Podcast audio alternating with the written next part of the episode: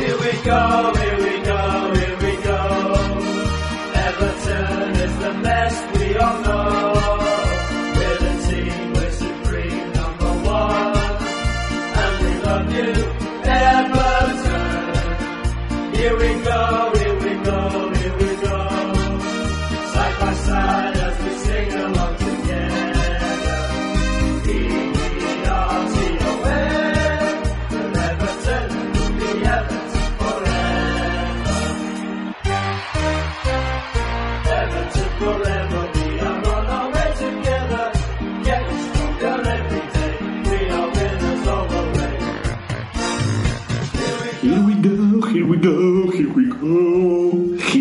Se dice, ¿no, Jacinto?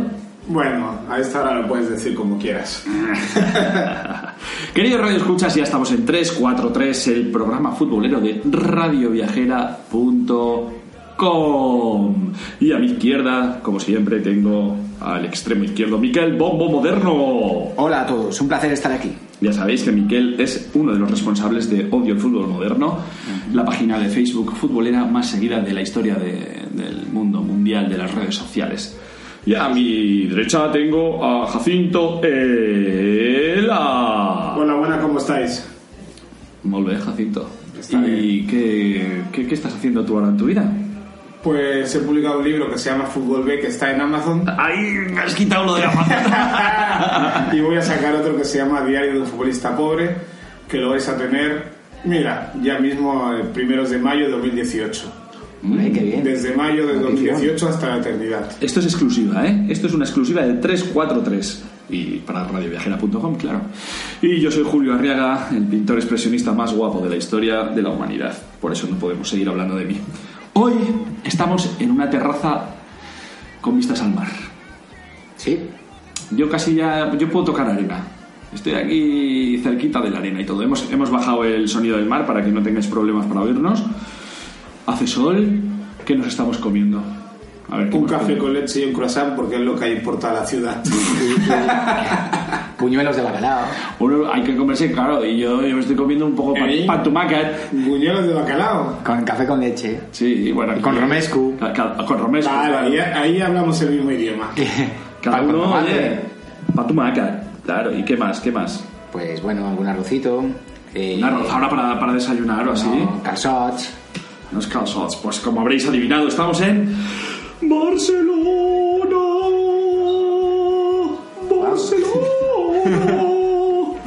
¿Te gustaba Freddie Mercury? ¿A? Yo, era, yo a mí más Montserrat, por el físico. Eh, estamos en la ciudad de Barcelona, ya sabéis, esa ciudad futbolera con varios equipos, pero con dos grandes equipos Dos grandes equipos, sí. más, El, más eh, famosos que el resto porque han estado más tiempo en primera y así, ¿no?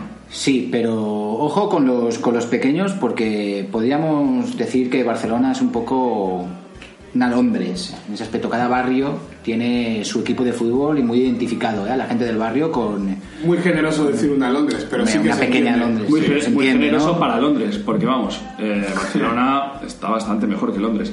Está mal que lo, que lo digamos nosotros, pero bueno. Entonces, hoy 343 va a ser con toalla, con bañador y con crema solar. Porque os lo vamos a contar tomando el sol. En la Barceloneta. de la Barceloneta. Y desde Barcelona vamos a empezar a hablar de los grandes equipos de Barcelona. No sin antes poneros música. Empezaremos con el himno del Del club, club más más, antiguo. más antiguo de Barcelona, ¿vale? Y así también nos quitamos este himno de encima. Será una versión, ¿eh? Una ver, versión ver, más, ver, más moderna. A ver, a ver, a ver, queridos Radio Escuchas, no os enfadéis nada más empezar. Va a haber para todos. Los del español, que no se preocupen, que va a haber cosas también. Los del Barça también. Todos. Incluso vamos a hablar también de los equipos pequeños. O sea, no os enfadéis. Tranquilidad. No os pongáis muy sensibleros. No pasa nada. Todo de, lo quitamos, lo relativizamos un poco. Pero seguimos en Barcelona. Bueno, ponemos el himno del Barça. Dale, venga, venga. vamos.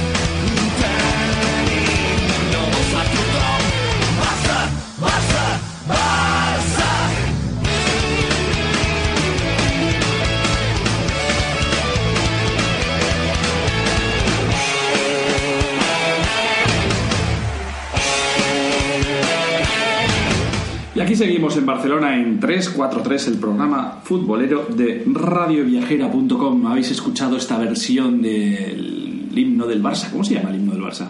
El himno del Barça, pues no sé, se llama Barça, ¿no? Se llama Totuncam, es un clan, son el la. Blaugrana. Se llama así.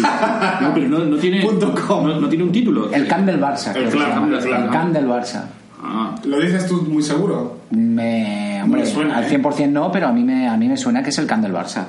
Vamos a preguntarle a, a nuestros, a nuestros becarios, porque vamos, hay que saber cómo se llama. El himno del Barça, porque claro. Y Himne bueno, del fútbol, himne del Fútbol Club Barcelona, supongo. las mocitas madrileñas no sé cómo se llaman, pero.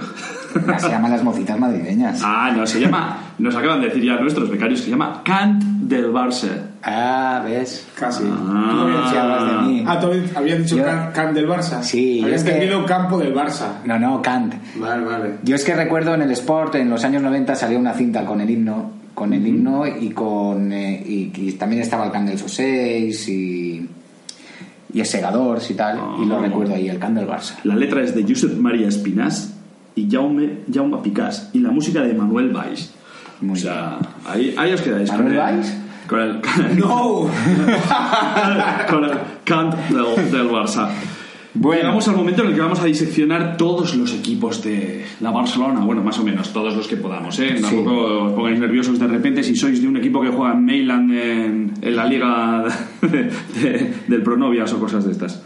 Empezamos por cuál, por el de- Pues, más antiguo. Como siempre por el antiguo, Venga. ¿vale? Acabamos de escuchar el himno del Fútbol Club Barcelona, el eh, Barça, con el reconocido Bar- Barça, que se fundó en 1899, ¿vale? Lo fundó un suizo, John Gamper, que puso un anuncio en, en, eh, en un periódico que se llamaba Los Deportes y puso un anuncio, se buscan aficionados al fútbol, el fútbol en inglés escrito, para crear un club, ¿vale? Y si la primera convocatoria fueron 12 aficionados y se fundó el, eh, el Barcelona por ese anuncio en la revista Los Deportes, ¿vale? El primer presidente fue un suizo que se llamaba Walter Wild, ¿vale?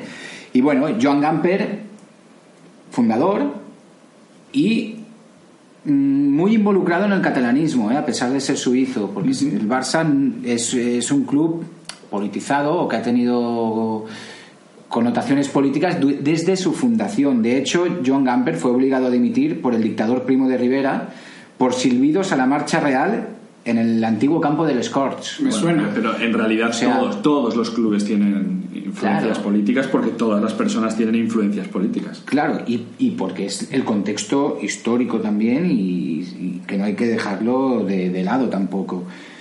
Eh, bueno, eh, Joan Gamper al final eh, se suicidó por eh, depresión, eh, también por no poder hacer, eh, ejercer de, de presidente del club, porque estaba vetado.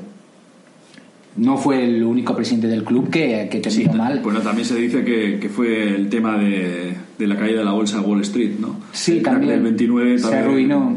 También tuvo que ver en, en su decisión. Sí, y no fue el único presidente del Barça que terminó mal, porque Josep Suñol, que era político de Esquerra Republicana, fue fusilado en 1936 también. ¿eh? Sí. Bueno, son datos que no, que no podemos obviar en, en- en todo lo que es la historia de- de- del Barça. Pero bueno, han pasado el tiempo, ¿vale? Estadio, el Camp Nou. El Camp Nou actualmente, uno de los campos más grandes del mundo, diría yo, donde se han jugado finales de Copa de Europa, mundiales, donde han habido grandes conciertos. ¿Eh? U2. Sabía que ibas a sacar U2. Sabemos que a Julio le gusta Pero- U2. a mí, a mí U2. eh. Bueno, pero es, es grande, pero es como muy abierto el Camp Nou, ¿no? Sí, bueno, bueno, O sea, a mí no- me sorprende porque la primera vez que fui, desde, desde fuera, no me parecía un estadio grande, ¿no? Lo veías por la tele y decías, wow, qué grande. Y iba andando por fuera, iba llegando al Camp Nou y digo, uy, pues no es tan grande. Y cuando entré hay como un agujero así, Hmm. grande, ¿sabes? Como una cantera. Y Claro, yo, yo voy a intentar en este, en este programa de 343 no hablar mucho de, del equipo que va de blanco para no interferir en, en las loas que daremos a estos equipos de Barcelona. Pero claro, el equipo, el, el Bernabéu es como que entras y no es el cielo. Claro. El Camp Nou al revés. El Camp Nou tienes, está tan abierto que... Exacto. ¿Y qué prefieres? Yo, No impone yo- tanto. yo El soy Bernabéu, valenciano, claro. yo soy valenciano, he ido muchas veces a Mestalla y Mestalla me ha dado la sensación, tiene una grada que, que parece que te da vértigo y todo, porque la tiene súper empinada. Y bueno, el Camp Nou no, es verdad que es más, más amplio, sí, más, más ancho. Pero bueno, es, es un campazo y eh, anteriormente jugaban Les Corts, ¿vale? El antiguo campo de Les Corts. Qué curioso que en los, en los 70 y así se dijera Nou Camp y ahora Camp Nou. Creo que durante años el estadio, el nombre oficial ha sido Estadio del Fútbol Club Barcelona. Lo que pasa es que la gente le llama Camp Nou porque fue de nuevo, claramente. Y también yo creo que eh, el- el, eh, en catalán le llaman más Camp Nou, pero la, la gente castellano parlante le llama No Camp. Yo, me parece Ahora ya no, ¿no? Ahora ya es más- se ha es generalizado ya el Camp Nou. Bueno, el Barça, club multideportivo con muchísimas secciones, ¿vale? 22 secciones. Eh, nos centramos en el fútbol, Sí, mejor. ¿vale? Palmarés, resumido, ligas, vamos a decir 25. ¿Por qué? ¿No, no son 25? Porque en el momento que grabamos Ah, bueno, el vale, programa vale. está, Vale. está ahí la cosa, ¿vale? 25. Copas del Rey, 30. Récord. Récord de Copas del Rey. Supercopas, 12. Récord. Copas de la Liga. Esa invención de que fue de, de José Luis Núñez, de hecho, dos récord también, aunque se jugó muy poco la Copa de la Liga. Recopa, cuatro, récord. Copa de ferias, tres, récord, aunque son copas de ferias. Eh, como podéis ver, queridos radioescuchas, eh, la afiliación No, no, son datos objetivos. futbolística de uno de nuestros elementos está quedando Mundial de clubes. Evidente. Mundial de clubes. Tres. Récord compartido. Eh. Copas de Europa. Cinco, no récord. El, este, el récord lo tiene otro equipo inmenso no, como el que- Barça. ¿Vale? No vamos a decir su nombre. El Barça tiene 39 Copas de Europa, en, contando las sec- diferentes secciones, y eso es, es wow, club multi Sí, como club es algo modélico, la verdad, tener tantas Claro. secciones. Tiene, sí, Bueno, sí, modélico, tiene más Copas de es- Europa que Olympiacos, que Besiktas, que, Sí, sí, Una realidad. que, que tiene... Una realidad a ver, tiene. Sí, es un modelo a seguir, la verdad, yo creo que sí. Sí, es el único que tiene cinco campeones de Europa en cinco secciones diferentes, ¿eh? que son fútbol, básquet, hockey patines, balonmano, fútbol sala. Y bueno, los colores, azulgrana, Blaugrana. Blaugrana. Eh, se dice que es porque Gamper era era de, de Basilea y son los colores de Basilea, pero no es, no, no es demasiado cierto. Esa teoría no es demasiado cierta.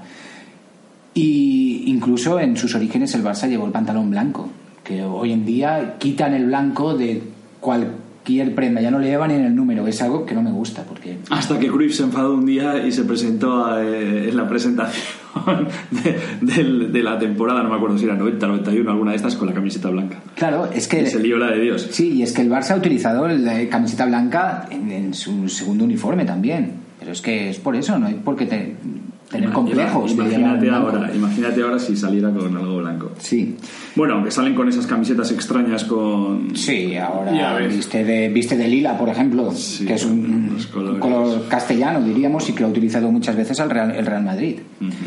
Pero bueno, eh, pasamos al otro equipo, al que está a la sombra, digamos, del Barcelona, porque ya sabemos que en Barcelona medios de comunicación, todo es parece el Barça, eh, todo es del Barça. Es el que más gana. y oye, que hay otro equipo, hay otro equipo muy importante en Barcelona, ¿eh? Y clásico también, 1900. 1900 se funda el Real Club Deportivo Español. Para dar cabida a futbolistas nacionales, porque en, en Barcelona en aquella época eh, estaba el Barça, que era de, de- suizos, con, eh, con ingleses también. Había, estaba el, eh, un equipo de escoceses, un equipo de ingleses, un equipo de franceses. Y el español, pues, pues para, para que tuviera más cabida el fútbol nacional. ¿vale? Fue fundado por tres amigos conocidos como los tres mosqueteros. ¿Vale? Sí. Y Ángel Rodríguez fue fundador y primer presidente. ¿Vale? En aquella época estaba el Catalá Fútbol Club, el Fútbol Club Barcelona y el Hispanic Athletic y el español pues decidieron ponerle español para diferenciarse de, de- estos. Eh, estadio actualmente, yo ya no sé ni cómo se llama el estadio del español actual. Real Club Deportivo Español Stadium. Este, este Sí, bien. Stadium, pero Sí. lo hemos conocido como Power 8, como Cornellà al Prat, cosas modernas, pero a, a mí me gustaba el antiguo, el de Sarriá, Sarriá. el de Sarriá memorable, De mundial, de, mundial del 82, partidazos para la historia en el estadio de Sarriá, en Cono, muy bien. Muy cerca de- del Camp Nou, ¿eh? Además. Cerca, sí, sí, algo Sí, así esa, como... esa era la gracia también, ¿eh? Sí, Sí. en una ciudad tan grande que al final los dos equipos eh, Pasaba esto en los, clubes, los estadios tan cerca. En Liverpool pasa también lo mismo, sí, sí. Bueno, eh, palmarés, cuatro copas. Las últimas más modernas, que es la que recordarán todos, 2000 y 2006. ¿Te acuerdas aquel Jacinto, aquel tamudo, como se le robó el balón a Tony? ¿eh? Tony Sí. había sido perico. Que mucha gente le molestó. Bueno, al que más le molestó fue a Tony. Bueno. no se le hace un amigo, decía. Sí, bueno. Cinco subcampeonatos de Copa, ¿eh? ha llegado también a, cinco finales. Tiene dos subcampeonatos de UEFA. Se ha quedado en los penaltis Bien en las dos ocasiones. 88 y 2007. Hombre, yo creo que la Dolorosos, ¿eh? sobre todo la del Leverkusen. Eso es, sobre todo la del 88, que bueno, o sea, que con el pedazo de UEFA que hicieron y con el pedazo de ida que ya tenían hecha, Eliminaron al Milán, al Inter, al Brujas. cuando se están amarrategui, pues hay veces que se paga. Sí. Tercero en la liga cuatro veces. La última en el 87, justo antes de la UEFA que comentábamos. Y es el séptimo equipo en la clasificación histórica de la Liga Española. ¿Vale? Ha jugado durante muchísimos años en Primera División. Y bueno, viste de azul y blanco, eh, aunque en los inicios iba de amarillo, viste de azul y blanco por, porque son los, los colores del escudo de armas de Roger de Yuria. Mm. Y se les conoce como pericos, ¿sabéis por qué? No, nunca lo he sabido, ni lo he preguntado. Hay una teoría que dice que al- alrededor de Sarriá habían muchos pericos en los árboles, pero es, es más acertada la teoría que dice que un cómico siempre interpretaba, dibujaba a los, a los aficionados del español como cuatro gatos y, se les llamaba cuatro gatos pericos, ¿vale? En, en los años, los años 20, por ahí, y se quedaron como los pericos. Sí, se ha quedado para siempre ya. Sí. Como los culés, como Los culés. del Barça culés, porque en el campo del Score se les veía el culo. Y entonces pasabas por la calle y decías, mira los, los culés, los culets, ¿no? Los culés. Y bueno, a la sombra de estos dos equipos, eh, Barcelona tiene una movida futbolera que a mí me encanta, muy fútbol muy de barrio y equipos muy históricos, que incluso que han jugado en, primera división como, como la Europa, Club Esportivo Europa, de- del barrio de Gracia. ¿Vale? Barrios que in- con mucha identidad de, de pueblo, porque fueron independientes de Barcelona durante muchos años. El, eh, el Europa de Gracia, el San Andreu, Hombre, ¿vale? otro histórico. Otro histórico. El Martinenc, histórico. El Júpiter, histórico. El Sans, histórico.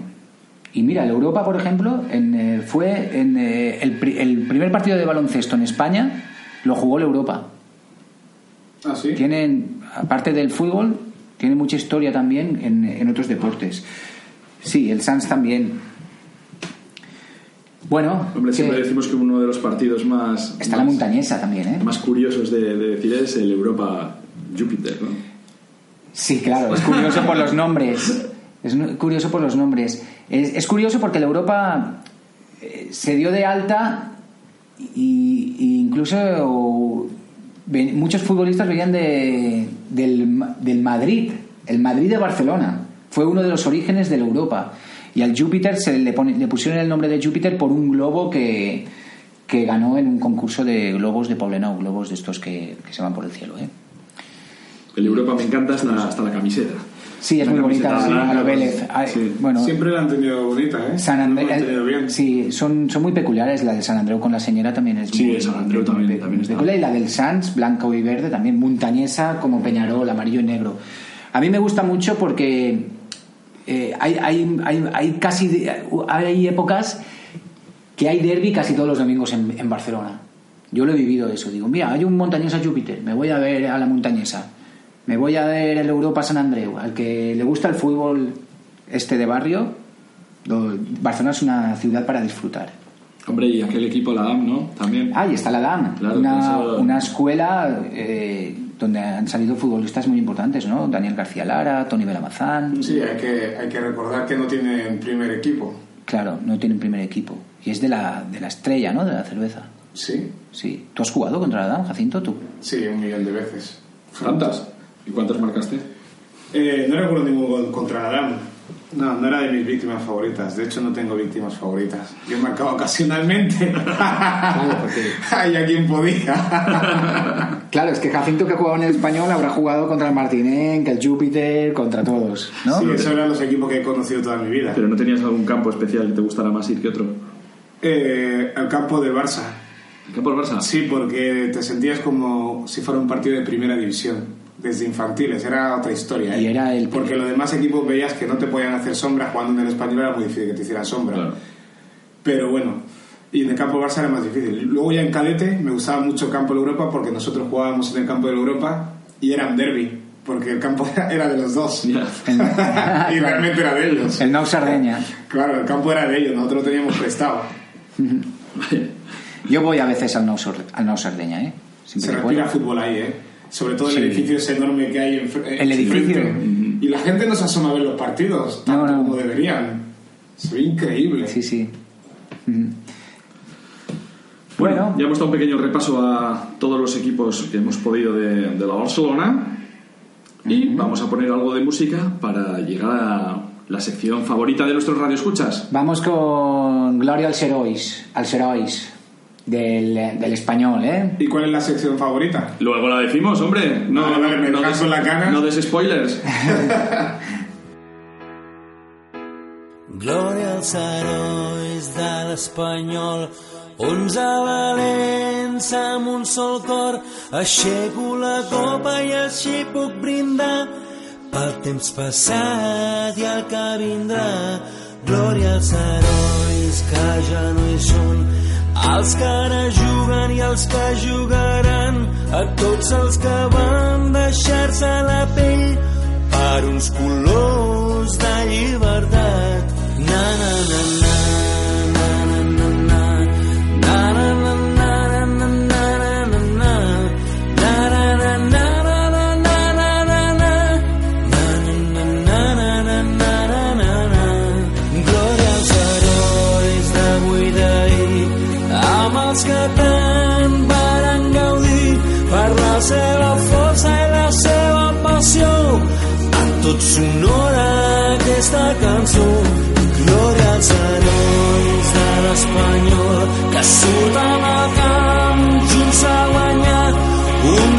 say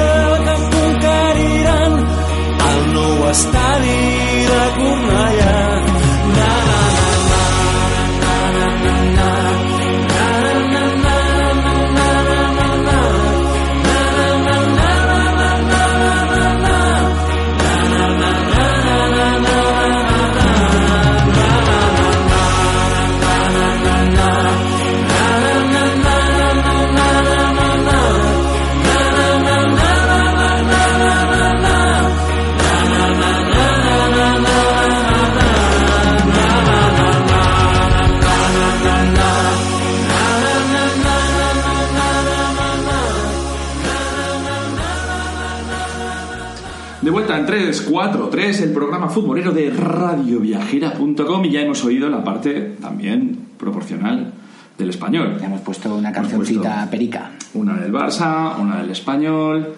Y entonces llegamos a la sección favorita de nuestros radio escuchas. Ya está aquí la. El once histórico. El once histórico. Es un once histórico especial. Sí, tenemos que comentarlo. A ver, el once histórico de Barcelona está compuesto por jugadores que hayan participado tanto en el Barça como en el español. Exacto. Porque si no, podríamos hacer aquí un equipo de, de grandísimas estrellas. De las que ya conocemos todos. Eso. Rivaldo, Cruyff, Maradona, Encono, tampoco- Lauritsen. Claro, y, ta- y tampoco es plan, ¿no? Entonces hemos decidido decir, venga, va, jugadores que hayan estado en los, en los dos equipos. Y entonces nuestro sistema de hoy no es tan ofensivo como No, normalmente. no, es un 4-3-3 clásico de la ciudad.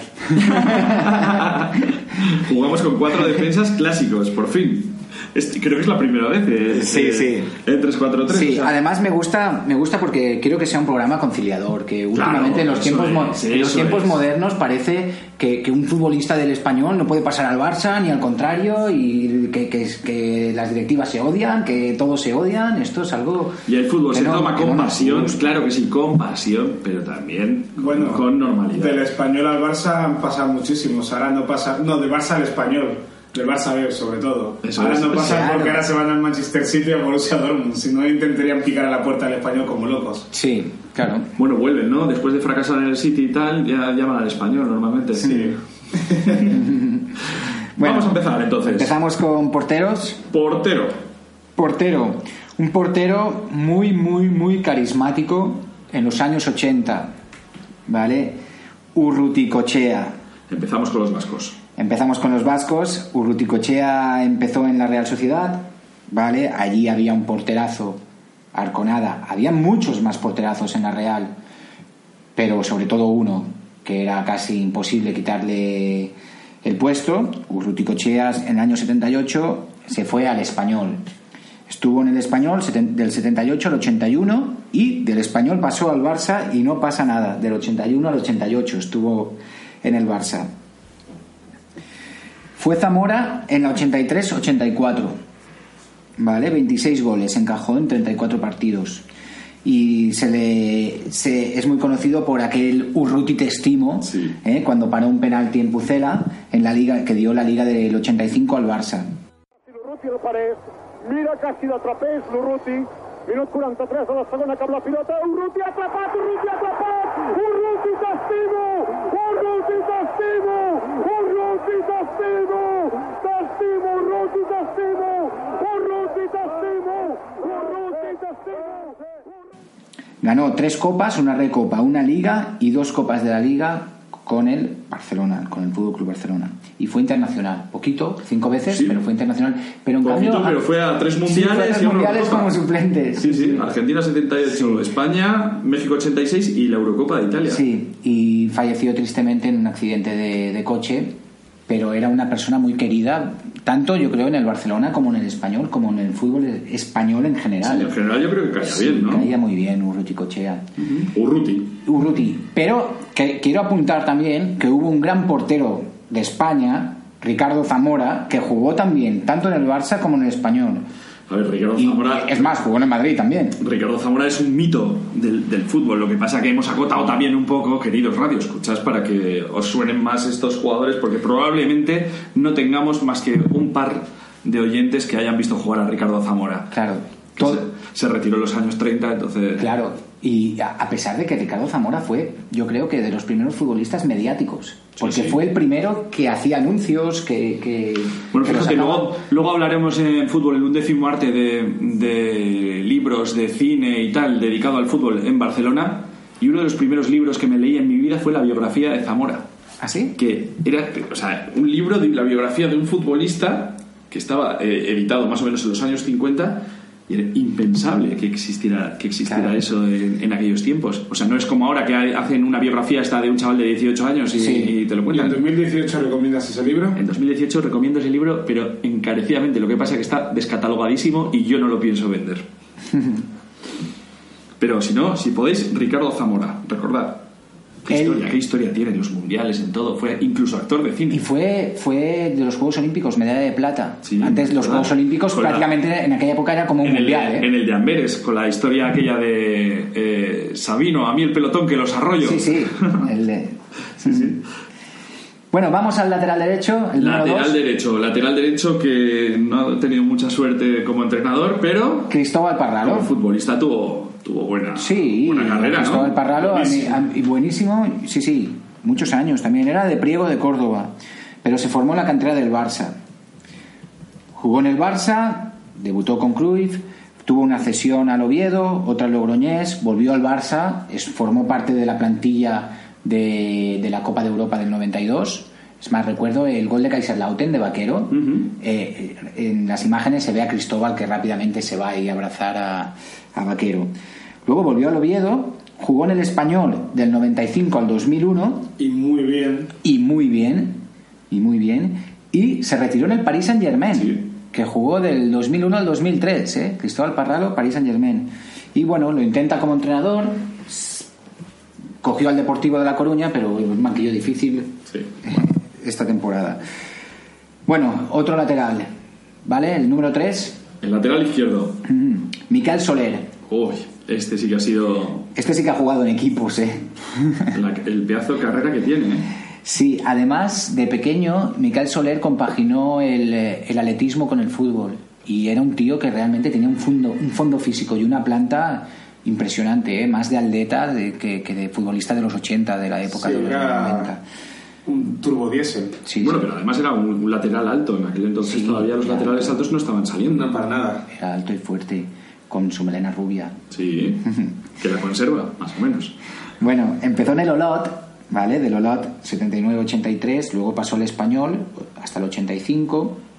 Bueno, tuvo una, en el 85 tuvo una cesión al Hospitalet y continuó en el Español hasta el 88. Formó parte de, la, de aquel eh, Español de Clemente que casi logra la UEFA.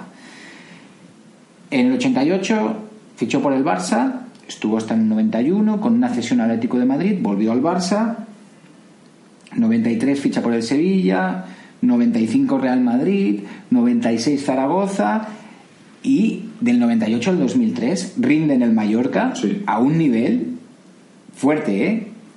O sea, un, t- un tío con mucho fondo físico. 504 partidos en primera división. Yo creo que de todos los equipos, mm, en el Mallorca estuvo muy bien, en Zaragoza más o menos también, en el peor el Madrid. Bueno, también pilló una época, una temporada difícil en el Real Madrid. Sí, pero no, no, el Madrid no, Fue no, la segunda de Valdano, ¿no? no, no destacó Sí. nada. Bueno, el número 4. Empezamos con los centrales. Mira, uno que jugó en el Real Madrid también. Pareja de centrales, eh, sí. Ahora lo recordaremos. Nando Muñoz, del Sí, barrio de la Macarena de Sevilla, sevillano. Como, como ha habido muchos Nandos en el mundo del fútbol español, eh, ¿cómo os podemos de- describir a Nando? El de los ojos azules, eh, que parecía un cantante de esos osos. Era, Sí, un poco armario. Con, Era grande, con tío, cintura, era corpulento. cintura de hierro. Era corpulento. Al, al que tanto Cruyff como Benito Floro creyeron que le podían convertir en un lateral derecho de provecho. Cierto, de lateral derecho también. wow, pues Sí. no destacaba por Un su 87 velocidad. medía, no, ni por su velocidad ni por, Un ni por su- 87 y lo ponían de lateral derecho. En esa época. Se- eh, formado en el Sevilla, eh, en el 87 debuta en el primer equipo, juega en el Sevilla hasta el 90 y se va al Barça del 90 al 92. Aquí hubo polémica con su fichaje, de el de después, porque se ve que era como una cesión con opción de compra, o el, o el Sevilla tenía una opción de compra que ejerció para que Nando volviera después de ganar la Copa de Europa con el Barça de, de Cruyff. Pero claro, el, el Madrid le pagó la cláusula al, al Sevilla aquel verano y la cosa acabó en tribunales, me parece, o algo. Sea como fuera, Nando se fue al Madrid sin, sin llegar a jugar otra vez en el Sevilla. Fue, fue un desastre. Fue un desastre porque es la- los- son los típicos fichajes que se hacen el Barça y el Madrid entre ellos. Para molestarse. Para- eso es, para intentar meter el dedo en el ojo y, y muy pocos han funcionado. Después, porque bueno, que ni siquiera Figo funcionó como, como funcionó en el Barça. Wow, lo acaba de decir un madridista. No, no. Bueno, tampoco. Carembeu. No, lo hizo Figo en el Barça. No, pero funcionó, nunca fue del Barça. Bueno, pero. funcionó bastante bien Figo en el Madrid. ¿eh? No, el, ¿No? Primer, el primer año jugó y después ya tenía un tobillo que ya no era lo mismo y estaba ya estaba más entrado en kilos y todo y, y con esos rollos en su cabeza y esa y ese mal encarado permanente ese, ese entrecejo puesto ahí como si alguien le debiera la vida y no, no, no. Sí, bueno, la cara de Figo siempre ha sido. No, en el Barça parecía un poco más contento pero bueno Bueno, Figo no se iba de Nando, porque Nando no. ¿eh? Le no metía la sé. pata. que se bueno el caso es que Nando al final estuvo cuatro años en Estuvo Madrid cuatro. cuatro años Y ganó una liga y una copa en cuatro años. Y luego fue al Español, donde estuvo muchos años, también 96 a 2001. Ganó la Copa del 2000, aquella de, del tamudazo, pero... Quizá, quizá lo que estemos equivocados seamos nosotros. No, ¿eh? bueno, incluso fue no inter- fuera tan flojo. fue internacional ¿eh? y todo no no no yo, yo el recuerdo que tengo de él no no es, no es el mío no es el mejor. ¿eh? No- Te no digo es que el le vi, español. Yo- le vi muchos eh, partidos a ver. en el estadio del español, le vi muchos partidos. Era, Y bueno, era contundente, ¿no? Un Yo lo recuerdo como para central. No, yo tampoco lo Era recuerdo. más de llegar tarde. Sí, Sí, eso es, eso es. Eso es. Nando, si nos estás escuchando todo desde el cariño. Jugaba con, jugaba con Mino ahí de central. Mino y Nando, ¿puede ser? Mino, Eh, Mino ya estaba en Mino, España. Mi- ¿no? Mino fue, Fue- antes, fue antes ¿Fue Mino. antes? Mino, Mendiondo y toda esa gente. Eloy. Berda- Bernardino era Mino. Jugó en el Sporting y en el Madrid también. Madrid, Jugó en el Madrid fichaje también. del Madrid. Bueno, eh, Mino sí que era contundente. ¿eh? Aquí. eh, Sí, sí. este- Por eso yo, Mino- al, al- al decir contundente, Min- he pensado en Mino. No, no hacía rehenes. Bueno, eran los centrales de la época. Bueno. Era otro fútbol. ¿Nos queda, Eh, eh, ¿nos queda la pareja central? Sí, el número 5, pero realmente es el número 21. Sí. A ver, este futbolista no ha jugado en el Barça, pero le queremos rendir homenaje al señor Dani Jarque, que nos dejó en agosto del 2009 en un hotel de Florencia, en, en algo que. un incidente que, que nadie lo esperaba, ¿no? Morir así, Pretemporada, además. en pretemporada, un atleta, muerte súbita, Con 26 años. con 26 años. Dani Jarque. Era, pero era buen futbolista, Dani Jarque, Dani Jarque, ¿no? Sí, sí, sobre todo además con jerarquía ahí. capi- en- capitán, sí, sí. desde muy joven empezó ahí teniendo como Desde los- ascendencia en el, en el- en el Desde los vestuario. 12 estuvo en el español. Debutó en 2002 en el primer equipo. Pero sí, Dani Jarque, memoria, y qué bonito fue que un barcelonista como Andrés Iniesta, cuando, cuando marcó... Sí, yo fui compañero dos años de, de Jarque, sí. Sí. Ah. Y, y me extrañó que luego fuera capitán porque era un tío que nunca hablaba en el vestuario, pero nada. ¿Sí? Tímido, tímido, tímido. Por eso intento coger recuerdos y como no hablaba nunca, pues no tengo casi ningún, ningún recuerdo en el vestuario. Alguna risa y tal, pero también era más joven que yo él, un año menos. Bueno, pero lo que pasa es que la gente luego cambia, a saber, luego eh, igual empezó a coger más confianza, más confianza y de repente, me imagino que cuando juego contigo ya no, no, no medía casi 1,90 como medía. No, ya, ya, era, ya era mole, ya era español B, el año ¿Sí? antes de ir al primer equipo, pero él que él era muy joven también. Bueno, qué bonito fue lo de Iniesta, decía, de cuando marcó el gol y le dedicó un barcelonista a, a sí, la afición perica y eran a, amigos y a de los Dani 13, Jarque. 14 años, ¿eh? muy amigos. Pues es mucho tiempo, claro. Bueno. Vámonos al medio centro defensivo. Medio centro defensivo, más organizador, lo veo yo, a, a Roger. Roger García Junyent. No, o sea, No, vamos a poner al hermano en el medio centro, hombre, Vamos a Oscar. ¿no? ¿eh? A- Ponemos a Oscar, Hombre, venga, sí. a, a Roger le tenemos que poner Vamos, de- por aquí la van- izquierda. Vale, el 6 y el 7 serán los hermanos, ¿no? Sí, los hermanos. Vale. Los hermanos García Le Junyent. damos el 6 a Oscar, que Oscar, aunque también destacó como segundo delantero, como posiciones más Pero, avanzadas, pero en el Albacete jugaba en Albacete jugaba de, de medio centro, sí. Bueno, son de Sabadell, es de Sabadell. Eh, se formó en la cantera del Barça. Tuvo la cesión aquella al Albacete, donde marcaba goles Sí, de, sí, desde, de- desde 50 Golazo. metros. golazos, ¿eh? de volea. Sí, sí.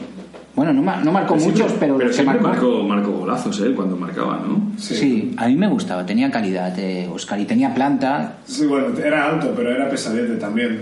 sí, un poco lentito, ¿no? un poco, ¿Qué es decir? un poco lenteja. No, que tenía fama de que no trabajaba mucho. Ah. Y, y- y eso le pasa a la gente que son muy grandotes. Que la gente dice que no, no trabajan mucho, simplemente que son Parece. mucho más pesados. Ya. No, no es que no trabajan. Fue, fue a él que Bangal lo, lo despidió, lo, lo Sí, de un que- entrenamiento sí, por- a- porque no tenía intensidad. a empujones lo sacó del entrenamiento. Sí, sí, ¿No te acuerdas, Julio? No, no Fue me lamentable acuerdo. por parte de nuestro amigo Bangal. no Madre me acuerdo, mía. pero no me extraña de Bangal. Fue, fue horrible, tío. Yo cuando vi eso en la televisión pensaba, ¿por qué no le está pegando ya Oscar a Bangal? Yo lo, lo recuerdo como un Raúl García.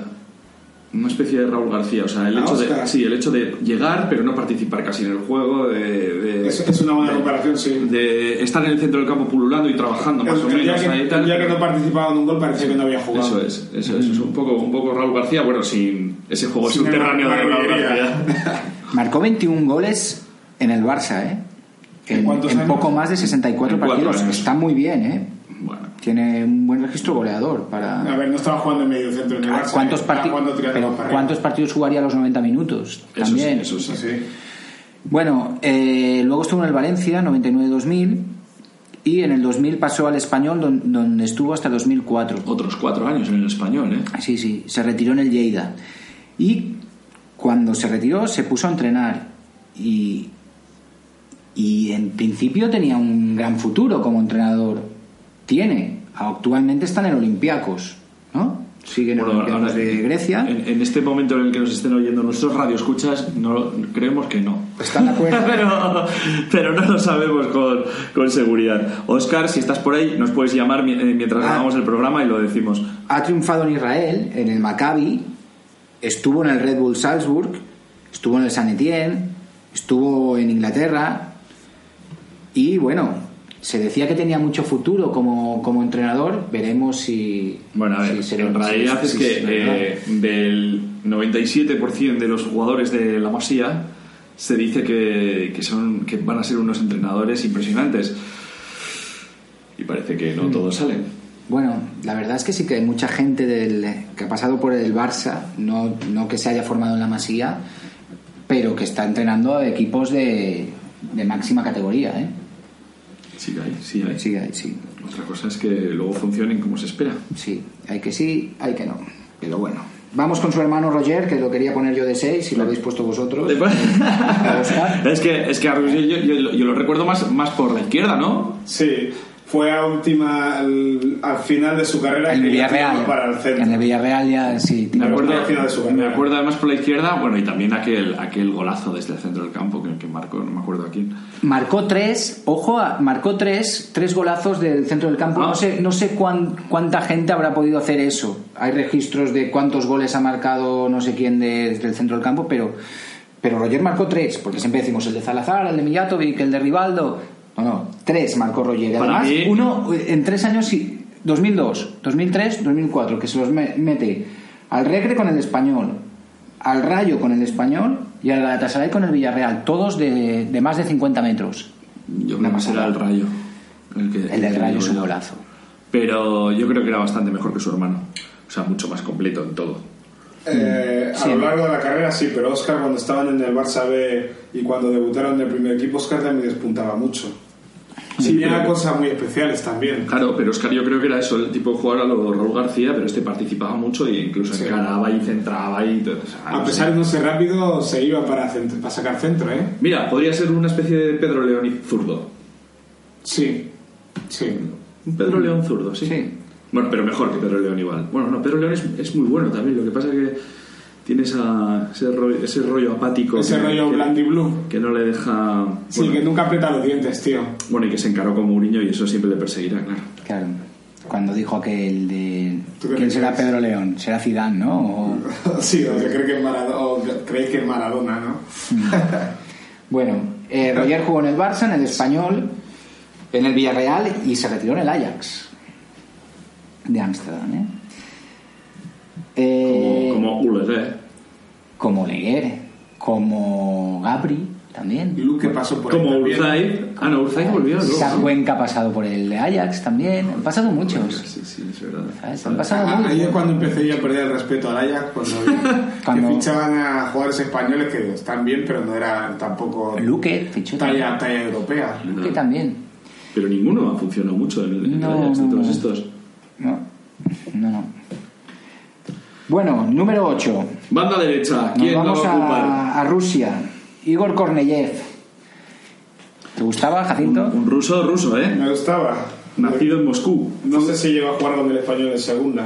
Mm, No. No lo sé, pero él, llegó al español en el 91 en, eh, a- en el mercado invernal. Entonces junto a otros con Kundesov, Espera. Es verdad. Hici- Hicieron el milagro ruso de lo salvaron. Sí, que están trabajando nuestros becarios para adivinar eso. Eh, sí, claro. Nuestros Él venía, están él- él venía, como futbolista ruso del año 91. Él venía del CSK de Moscú. Entonces, Vale. entonces sí que jugó en segunda porque yo me acuerdo que iba al estadio en segunda. Claro, es ya- que el año siguiente desciende. Y descienden en, porque él, bueno, no por él, pero él chuta en el plantío un penalti deci- decisivo contra el Burgos y lo chuta a Lopanenka y, y se lo paran. Se lo paran como, como una- bastante ridículo, ¿no? El penalti ese. Y bueno, descendió. Lara dijo de él que es vago, insol- insolidario y poco comprometido con el equipo. Mm, Tendremos que decir Lara padre. Lara padre, Porque sí. claro, nuestros El- radioescuchas igual solo recuerdan a Lara, el, el hijo, el que estaba ahí en, en los palcos que... El, que, el que imitaban en el programa de Alfonso Arús, ese. Sergi Mas, que de hecho es Perico, Sergi Mas, que- que- sí, sí, Lara, al ataque.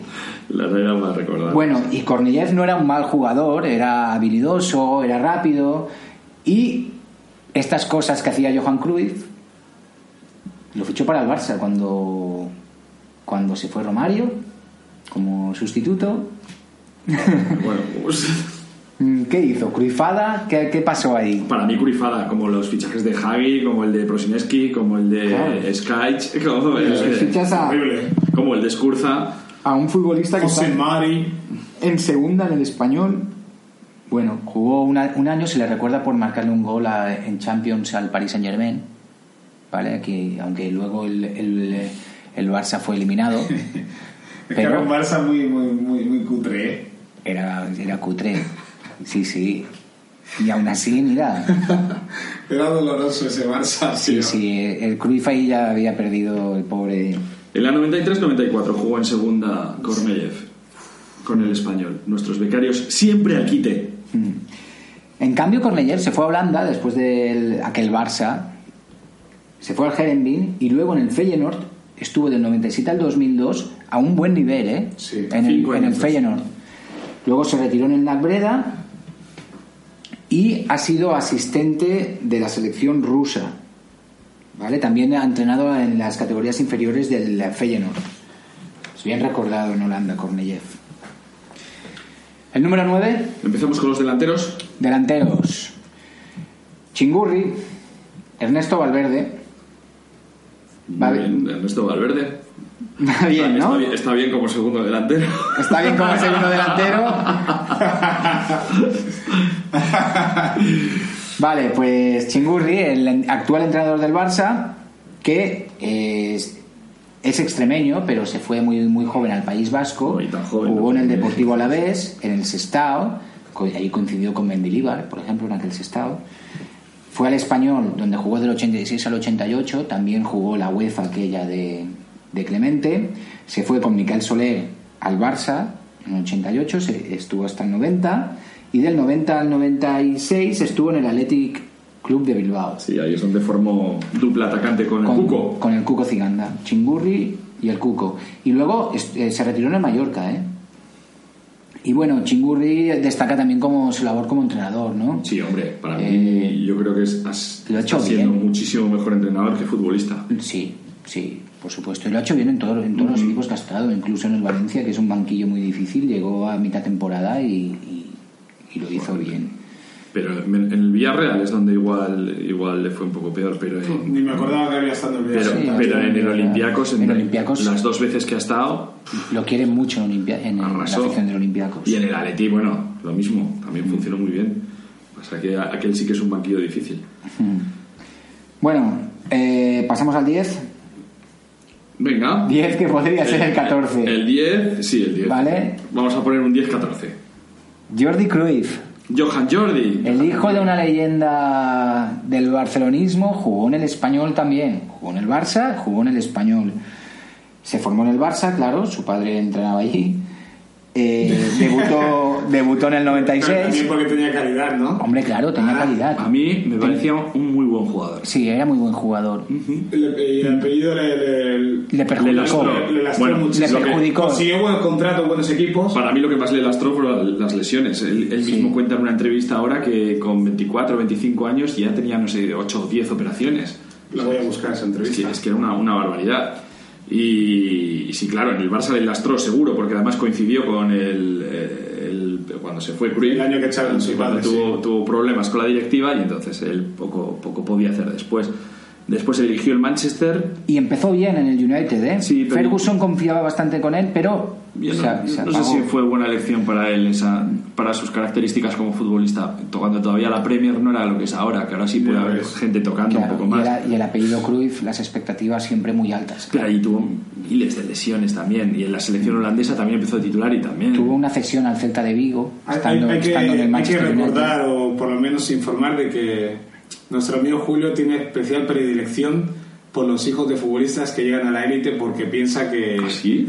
Sí, ¿Quién sí, más? me he ¿Quién fijado más? A ver. cuando hablamos con el, con el hijo de Mitchell y de tal. Ah, que, sí, el hijo que de me has comentado en privado que, que debe ser difícil para ellos Es que porque podían ser- estar tocándose los huevos Es verdad, y han ser- escogido ser futbolista. Tiene que ser muy difícil, hay que val- valorar, valorarlo a su medida. O sea, desde que tienen 10, 11 años y se ponen a jugar, están con una presión que no tiene el resto. Todo el público está contra ellos simplemente por ser quienes, siempre diciendo están enchufados, están enchufados. Y sí, claro que habrán enchufados. Y Pero, sí si llegan, que demostrar todo. pero si llegan a primera, no puede ser solo por enchufar. No. No, Eso claro. es imposible.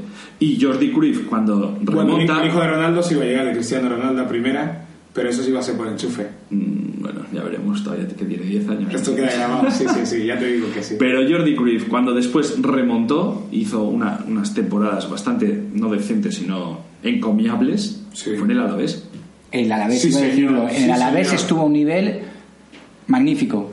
Y La- luego, y luego se, ve, se ve el tipo de jugador que era como que sí valía y que el enchufe, eh, los que decían que era un enchufado podían callarse, porque él no solo se queda en la posición de delantero centro que empezó en el Barça, el Barça empieza de delantero centro, Sí. después va bajando a media punta, después se va tirando hacia una banda, acaba casi jugando de organizador. Incluso cuando, cuando se va a Malta, en, ¿eh? en Malta acaba jugando libre. De, de libre y de, de- de medio Es entrenador. que- libre. y, y ahí pasa una cosa rara en su carrera, porque él después del Alavés es cuando juega un año en el español y deja el fútbol en 2004. Pero luego, dos años después, 2006, vuelve al Metalur, Sí, se va a Ucrania. al Metalur de Ucrania. Y de ahí luego pasó a la Valeta de Malta. Como líbero, yo ya no lo sé, ya le Sí, perdí la pista. Sí, sí, pero- sí. la- Las entrevistas que, que le he leído es, curioso. Además, porque todo- se ve que le gusta el fútbol. Y, y todo un aventurero, porque luego ha estado en el AEK Larnaca de Chipre como Sí. director deportivo y también en el Maccabi de Tel Aviv, donde también ha ocupado el banquillo de- sí, del ahora es, Maccabi. es entrenador y ahora le parece que le va bien ahí. Pero es, es- es curiosa su historia. Y sí, estoy seguro que si no se llega a haber llamado Jordi Cruyff y se llama eh, Jordi eh, Eh, Pons, Sí, Sí. pues seguro que, que- que habría tenido una carrera más, por lo menos, menos, menos criticada. jugó en la selección holandesa. ¿eh? Sí, eligió Holanda. Bueno, Eli- eligió hubo, Holanda, sí. hubo presiones de los dos sitios para ver para dónde se iba. Porque él es nacido en Barcelona, ¿no? Sí. Ah, bueno, Y- espera, él no, no- no sé si nació en Barcelona. No, no, nació en Ámsterdam. él. La hermana, creo que. ¿Sabes quién entrenaba al Metalurg en el año 2006? ¿Quién? Pues nuestro número 11. Tira. ¿Quién es? El 11. Pichi El- Alonso. El goleador de nuestro equipo. Pichi Alonso. Llegó a entrenar a alguien más que a la selección catalana. Sí, estuvo muchos años en la selección catalana. sí. Sí, sí, bueno, estuvo muchos días porque Entrenó- entrenó en Figueres, en un, un par segunda, de días la Pichi selección Alonso. catalana. Ya, es, es difícil cargo, ¿eh? Venía por empresa de- por una ETT. Hombre, ha hecho, ha hecho más carrera de comentarista casi que de, que, que de Eh, era un buen goleador, ¿eh? Sí. Eh, natural de Benicarló, de Castellón. ¿Vale? Eh, debutó en el Castellón en el 75, estuvo hasta el 77, que se fue a Zaragoza. Muy buenos años en el Zaragoza, del 77 al 82. Luego pasa al Barça, 82-86. Y él en el español estuvo del 86 al 89. Otro de, que formó parte de aquella UEFA del 88 del, del español. Uno de los, de los primeros partidos que recuerdo en mi vida, o sea, que no lo vi entero, pero recuerdo eh, como la gente que estaba en mi casa diciendo, oh, ¿qué está pasando? Es eh, cuando jugó el Barça contra el Göteborg. Göteborg. que él marcó tres goles. Sí. Y, y recuerdo mucho además un tercer gol que metió, que lo metió de cabeza, pero como rematando al suelo. Sí, en plancha, pero le dio al suelo y el bote, el bote le, le destrozó al portero. Porque no, le- no, no es que la remató al suelo como se suele rematar a una esquina y tal. Lo remató casi con la cara al suelo. Sí, Y sí. fue, fue in- increíble. Lo Ah. recuerdo y no sé ni qué año era aquello, pero. A mí me gusta cómo lo imitan los medios catalanes. ¿Eh? Sí, está bien. Sí, la parodia que hacen, como de Sabelo Todo y de... Pero oye, saberlo todo. Tiene 63 años y físicamente míralo cómo está cuando Sí, se sí. va a comentar a la tele. que Ah, dices, sí, está- oye, está muy bien. eh, Pichi, que pareces George Clooney. Y oye, entrenó, antes de entrenar a la selección catalana, entrenó al, al Mallorca y al Figueres. También. Y bueno... Nos ha el- quedado un el once ya 11, un está. 11 muy equilibrado, pero yo no sé si ganaría nuestro trofeo de 11 este 3-4-3. ¿Tú, Jacinto, tú- cómo lo ves? No, bastante flojete. ¿Recuerdas? Nos hemos dejado alguno que haya jugado también en el... Podríamos haber incluido a Xavi Scats, Oh. que creo que vino con Kornijev también a la par. Ese saqueo que le metieron al español, ¿no? Wow, sí, sí, sí, Skyche. Skyche yo lo recuerdo muy bien en el, en el español y en el Sporting. Sí, yo Luego le lo ficha al Barça, no sé si el mismo año que creo que el estuvo también en segunda. Sí. Creo, creo que fue cuando jugó mejor, la verdad. A mí me parece que es que tenían el mismo físico, Sketch y Cornelius. Sí, exacto, mismo Sí, sí. físico. Delantero. Jugó en miles de equipos, Sketch también. ¿eh? Sí, Albacete lo recuerdo Español, también. Sporting, Barça, Albacete, Murcia.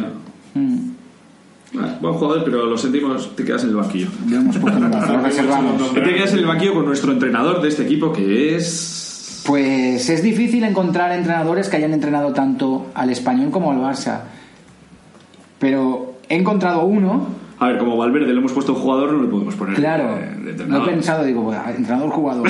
metemos a Sketch para lo que haga falta, ¿no? Pero luego está Kubala, también han- ha estado en los dos equipos. Y otro que la gente no recordará mucho que ha estado en los Kubala- dos Kubala estuvo en los dos como futbolista y ahora luego hablaremos de él y- como futbolista y como y como no vamos a adelantar spoilers. claro. Eh, Luis Aragonés. La gente no piensa nunca lo que ha, que, ha, que ha estado en los dos equipos de Barcelona pero sí ha entrenado a los dos equipos de Barcelona el sabio Zapatones. En el Barça estuvo una temporada a Una ver temporada loca. Loca La del motín del Esperia. la del motín del Esper- Esperia eh, como sustituto de Terry Venables que lo destituyeron en la jornada 5 cuando el Barça estaba en las últimas posiciones de la liga, en la jornada 5 todavía, ¿no? Pero bueno, al final terminó el sexto con Luis Aragonés y ganó la Copa. Y fue el conocido motín de la Esperia, donde Luis Aragonés se posicionó a favor de los jugadores contra la directiva de, de José, de De José Josep Luis. Mm. Vaya historia que fue aquella, ¿eh? Y luego estuvo Luis Aragonés en el 90 entrenando al español. Y entrenando al español se supone que tuvo una gran oferta de Ramón Mendoza para ir al Real Madrid. Pero como estaba entrenando al español, pues no fue. Hubiera podido cambiar la historia a lo mejor un poco, ¿no?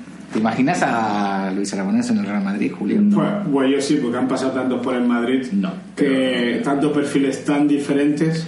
No, lo que, porque Luis Aragonés había hablado tanto durante aquellas temporadas de- del Madrid que era muy, muy complicado venderlo como que iba a ser buen entrenador para el Madrid. Bueno, además, además creo que, en- que en aquella temporada eran elecciones el Madrid y que se presentaron Mendoza por un lado y Usía por otro. Ajá. Alfonso Usía. Buah. Y Ojo, pero que ha entrenado a los dos equipos de Barcelona y también a los dos equipos de Sevilla, Sí. Luis Aragonés. Le faltaban dos de Madrid, o tres. Sí, le faltó el Sporting también. Bueno, es increíble que, que- que llegara hasta al Fenerbahce también. ¿eh? sí, sí. Pero bueno, Luis Aragonés. Muy bien, Luis Aragonés como entrenador. porque Entonces, este equipo jugará en la contra, evidentemente. O, o no. No, tiki-taka, jugará. Tienen futbolistas de la Masía, hombre. Ya verás tú cómo Ah, ya, explota sí. Luis Aragonés a Jordi Cruyff. Lo hace una leyenda. Nos ha quedado un 11 histórico bastante aparente, bastante apañado. ¿Eh? ¿Con qué camiseta jugarían? Pues, ostras. Con la señora. Mezclar las dos. Yo jugaría con la de la Europa. Pero bueno, la señora también. Hombre, se la tiene que aunar a todos el Europa. Bueno, el Europa también aunaría a todos. Pero es azul y blanco la Europa. Mm, Ah, entonces no, le dejamos para el segundo de Tendría equipación. que ir amarillo, yo creo. Como en Sí, de principios del español y al Barça le ha sí, sí, sí, sí, sí, sí, sí, de amarillo, Amarillo. de amarillo, mucho mejor. Y dejamos aquí entonces el once histórico Sí. para oír. Pues os vamos con una canción, El Samix de Les Arts, que se llama 433, como nuestra alineación. No, nuestra alineación es 3-4-3. No, pero Ah, digo la del ah, once histórico ah, de la hoy. histórico. Ah. ¿Vale? Pues bueno, va- ya, mira, ya que se parece el nombre, vamos a ponerlos. Venga, un poquito de música en catalán. Bon onze inicial, vull guanyar tres punts de glòria per la porta principal, entrar als anals de la història. I és que en temes de lligar. Bé que es pot perdre una lliga si no està tot estudiat, si la tàctica fa figa. La porter per parar els gols, em posaré una cuirassa per si d'entre naps i cols. Va i m'enduc una carbassa. I una defensa de quatre, amb centrals ben contundents, la prudència i la paciència imperant en tot moment. Si les coses van mal dades, penso planta l'autobús. Quatre frases mal comptades i que passin els minuts. Olele, olala, un shawarma amb dur és el millor que hi ha.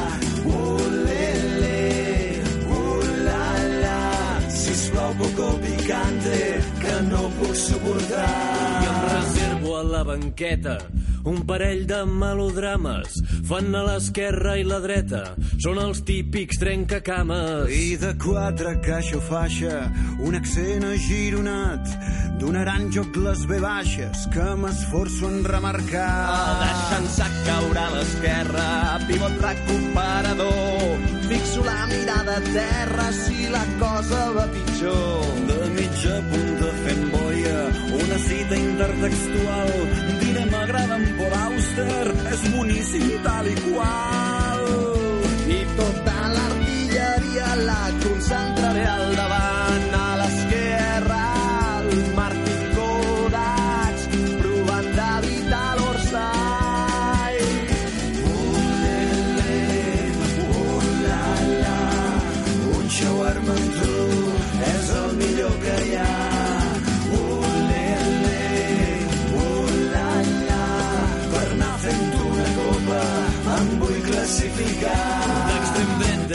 deixaré caure calla Sant Miquel del Fai. Tinc caseta i calestaura i els aquàrium queeixem guai. I de carrilers per banda, somriures adolescents tan repetits, tan estudiats, tan entrenats digitalment. Ui, amb la meva gran jugada, quatre notes a unissó, et faig cometre una falta, dius adoro els cantautors. Davanter centre amb olfacte i amb arrencada explosiva, rematant centrada exacta, si és que la centrada arriba. Nena, saps que tinc un grup? Toco els Amics de les Arts. Què? Els Amics de les Arts. Un grup de què? Música? Ah, Sí, de, de música. és que jo el rock català no... No... No. No, bueno, tampoc és que... Què, què? Que no és ben bé... No saps aquella que diu Ho sento molt... Com? No, res, tranquil. Et porto a casa?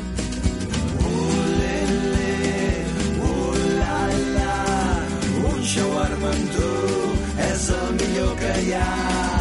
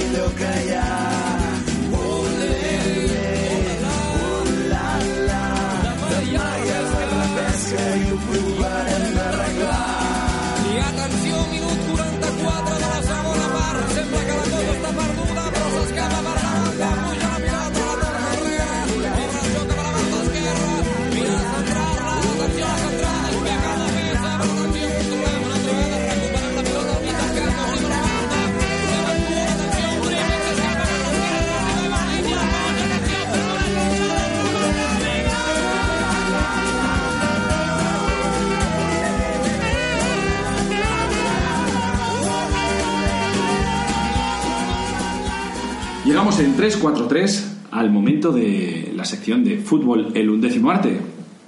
¿Os apetece? Jacinto, ¿os apetece? Mical. Siempre Allá. apetece un poquito de cultura. ¿Hay arte en. Barcelona? Vamos que sí hay arte en Barcelona. En Barcelona hay arte y hay fútbol. Y hay arte dentro del fútbol. Claro, como no puede ser de otra forma. Entonces, ya sabéis que fútbol el undécimo, arte es la sección donde reivindicamos esa parte de- del fútbol arte, ¿no? Entonces, eh, os, de- os recomendamos diferentes expresiones futbolísticas artísticas. Y en este caso empezamos con un libro. Manuel Vázquez Montalbán, un futbolero declarado, que escribió un libro que se llama Fútbol, una religión en busca de un Dios. Un libro que, vamos, todo futbolero tiene que tener en su librería. Está dividido en dos partes y en la primera eh, el autor Montalbán dice su teoría que el fútbol es como una especie de religión diseñada por la FIFA y por las multinacionales y el futbolista sería el ídolo de, esa sociedad de masas, o sea, una especie de dioses, ¿no? Como en la antigüedad. Él, claro, en su libro habla de Di Stefano, Pelé, Cruyff y Maradona y entonces decía que se echaban en falta divinidades nuevas. Claro, él no, no vivió estos tiempos en los que Era muy antifútbol moderno. Sí, pero, pero en, estos tiempos, claro, ya en esos, en esos cuatro tendría que unir eh, cómo la masa futbolera idolatra a esos dos jugadores que ni vamos a nombrar. Menos mal que no ha vivido lo que hay ahora. Sí, pues casi, casi mejor, es verdad.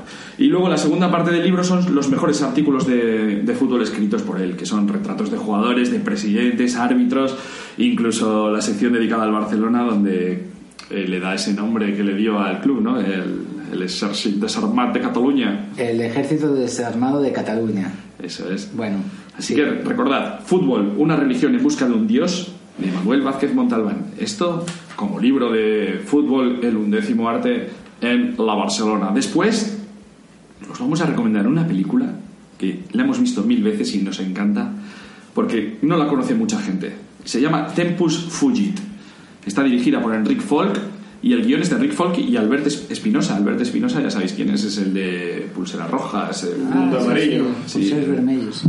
Sí, pues eh, es, una, es una película muy curiosa de viajes en el tiempo, eh, encuadrada en Barcelona, pero con la excusa del fútbol dentro de, de estos viajes en el tiempo. No os podemos contar muchas cosas porque os estaríamos desvelando la trama, pero solo os podemos decir que al principio uno de los protagonistas está muy emocionado porque el Barça ha eliminado en semifinales al Bayern de Múnich y entonces se dirige hacia la final de, Champions para ganarla o no, o sí o no. Ya eso lo tendréis que ver vosotros. Está eh, protagonizada por Xavi Mira, Neus Asensi, William Miller y Ferran Franca. ¿Qué más os podemos decir del arte en Barcelona? ¿Algún pintor? ¿Algún...? Un pintor, también tenemos pintor. Y como pintor tenemos a Antoni Tapies. Tapies es un pintor, bueno, eh, histórico, clásico, con el que, el, bueno, que ha pasado a, ser clásico, antes no era clásico, claro. Un genio de- del informalismo, pero a él le traemos porque hizo el cartel cuadro del, del centenario del Barça. No sé si os acordáis del cartel, era una bota con una, con una especie de X puesta como que era muy típica de él, porque él hacía las Sí, X como, X. como que eran cruces, porque era la T de Tapies y la T de, de su mujer Teresa también. Teresa. Y él cuenta que, que el encargo fue de, de Josep Lluís Núñez, que fue hasta hacia su, su estudio personalmente y le dijo, oye, mira, yo quiero que, que me hagas esto porque me encantaría y tal. Y Tapies decía, pero yo nunca hago encargos. Lo que pasa es que con el Barça hice una excepción.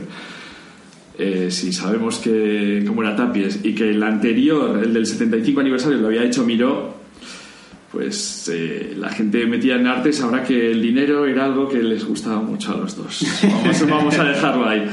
Seguimos con más arte. El poder de convicción de José Luis Núñez también seguro que... Sí, seguro que el poder de convicción en cash eh, tuvo algo que ver también. Y tenemos dos eh, recomendaciones más dentro del mundo del arte, del arte del cómic. Porque tenemos absolutamente todos los mortadelos dedicados a, a los mundiales, que es muy curioso porque Ibáñez odia el fútbol. ¿Ah, sí? Odia el fútbol, absolutamente. Entonces, ¿qué le gustaba el dinero? Bueno, Ibáñez, Ibáñez es un trabajador, pero compulsivo. Él, como, él siempre decía que cuando llegaban las 24 horas del día retrasaba el reloj para currar una, una hora más. Esto lo decían todos los mortadelos. Pues lleva editando eh, libros de, de- de dedicados a los mundiales desde Argentina 78. Wow. Y del Mundial 10 2018 ya, ya está hecho, ya está publicado. O sea, echad cuentas de todo lo que ha trabajado este hombre, ¿eh? Yo recuerdo del 82, alguna. Sí, es, cu- es curioso porque sí, sí que se llega a notar un poco que no le gusta el fútbol porque toda la historieta está encuadrada en el mundial, pero no, Sí. no se ve. eh, No hay ni 11 jugadores tampoco. Bueno, bueno, es, bueno, que son mortadelo, oye, que es Brasil muy, irá vestido de azul celeste. muy recomendable. Hombre, no, ahí, ahí- ahí Ahí está, está claro, está ¿no? asesorado. Y para mí, el- el- la recomendación que más cariño le tengo de este fútbol, el undécimo arte en Barcelona, es el tebeo de Super López, por todos conocido, que se llamaba Los Cabecicubos. Cabecicubos.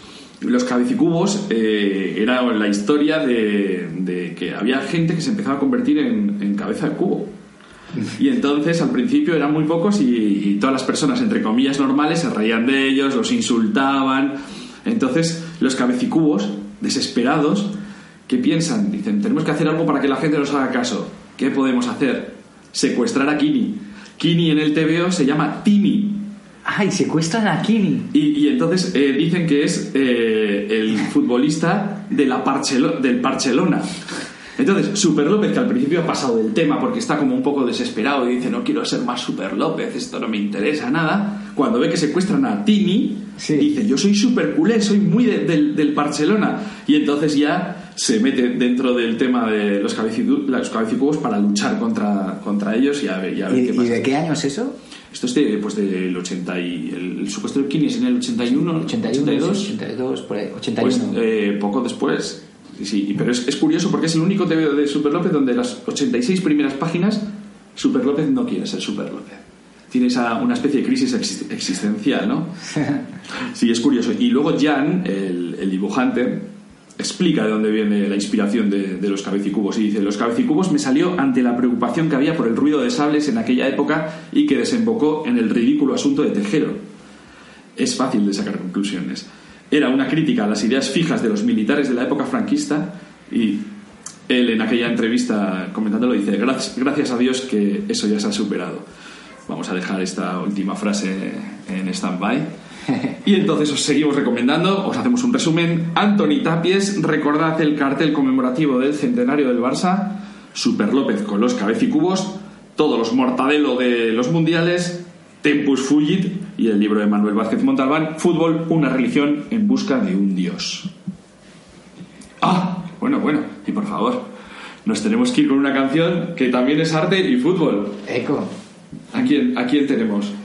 Tenemos a un gran futbolista. Julio Alberto Lateral. Moreno. Julio Alberto Moreno, lo recordaréis bastante. Un gol, no marcó un gol contra la Juve. Contra la Juve de, de un disparo lejano. Sí. Pero bueno, en, en su. Sí, fue en una eliminatoria de Copa de Europa contra la Juventus 80 y.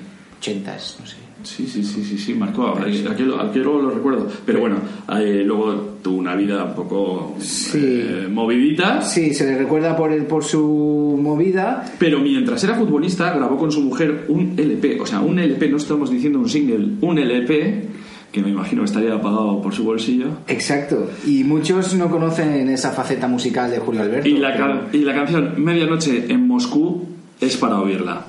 Pues vamos allá, ¿no? Ahí la tenéis. Adelante.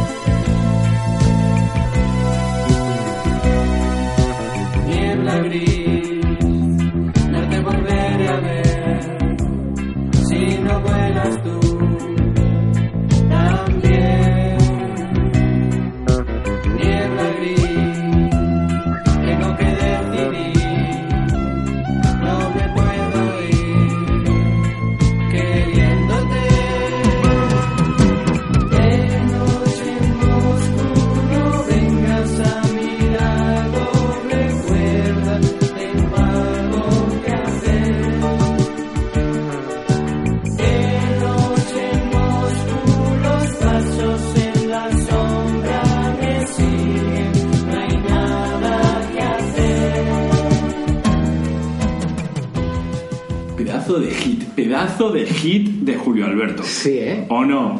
Me ha gustado, ¿eh? No es mi estilo de música, pero me ha gustado, me ha sorprendido. Venga, venga, Jacinto, que te hemos visto bailar. No nos engañes, hombre, Sí, que te hemos visto pega- aquí. pegado a ti de la cintura. No, te, te he visto encima de la mesa diciendo esto me encanta, me recuerda a todos mis discos de Ole Ole. Sí, me encantaba Ole Ole también. Y, y- y Marta Sánchez cantando ahí en Irak. como veis, queridos Radio Escucha, seguimos en 343. Después de haber dejado a Julio Alberto cantando su medianoche en Moscú, nos adentramos en el fútbol B de Jacinto Elá. ¡Hello! ¿Puedes contar lo que es eh, Jacinto Elá, fútbol B? Sí, Jacinto Elá soy yo y Fútbol B la sección. Y mi libro, mi libro, el que está en Amazon. No, Fútbol B es la sección donde hablamos de jugadores que tenían unas expectativas muy altas creadas por ellos y por el entorno y por algún motivo u otro no las alcanzaron o vivieron carreras muy diferentes a lo que se esperaba. Y hoy os traigo a el Buda, el budista, el, pequeño Buda, el Calborotas, Lopelat, el mago y yo creo que el jugador más talentoso que ha habido en los últimos 20-30 años del fútbol español, pero por diferente, por diferente. Sé que hay jugadores que han tenido mucho talento, pero era diferente, tiene un talento tan explosivo que era muy difícil de mantener con regularidad. Y me refiero a Iván de la Peña. ¿Qué, re- qué recuerdos tenéis de él? A mí me encantaba. Yo el, el primer, el primer recuerdo que tengo de él es una portada de marca en el que salía con 12 años o así, con pelo. Debe ser rizado, Y- porque los que van calvo pronto porque tienen el pelo No, rizado. no, no, no, no, no, no, no, creo, creo que tenía pelo como lisillo, bueno, cor- muy corto lo tenía, pero era una foto en blanco y negro ahí con un balón y decían que se lo rifaban todos los grandes clubes y tal. Y bueno, decías, bueno, de, de estos salen no sé cuántas portadas, bueno, portadas no solían salir, salían un poco dentro, pero este salió en portada y decías, hostia, a ver si va a ser de verdad. Y de repente, poco después, ya lo fichó el Barça. Yo el recuerdo que tengo eran los partidos del Barça B que echaban los sábados por la tarde. Y era un Barça B donde estaba Tony Belamazán, Rullier, Oscar, Celades, La Iván quinta de- del Mini, ¿no? La quinta del, Mini. quinta del Mini famosa. Por el mini estadio, todo hay que decirlo. sí, claro, pero algún nombre tenían que ponerle. Sí, sí, pero bueno, que no se También se crea. llamaba como la, que no quinta, se la crea- quinta del Buda, ¿no? La quinta del Calvo. Yo también. siempre oí la quinta del mini, pero Sí, que- también. que no se crean que era porque, porque era de la peña también le llamaban mini. Ah, bueno, Lo también, pelad, está pequeño Buda. recar- recargar eso.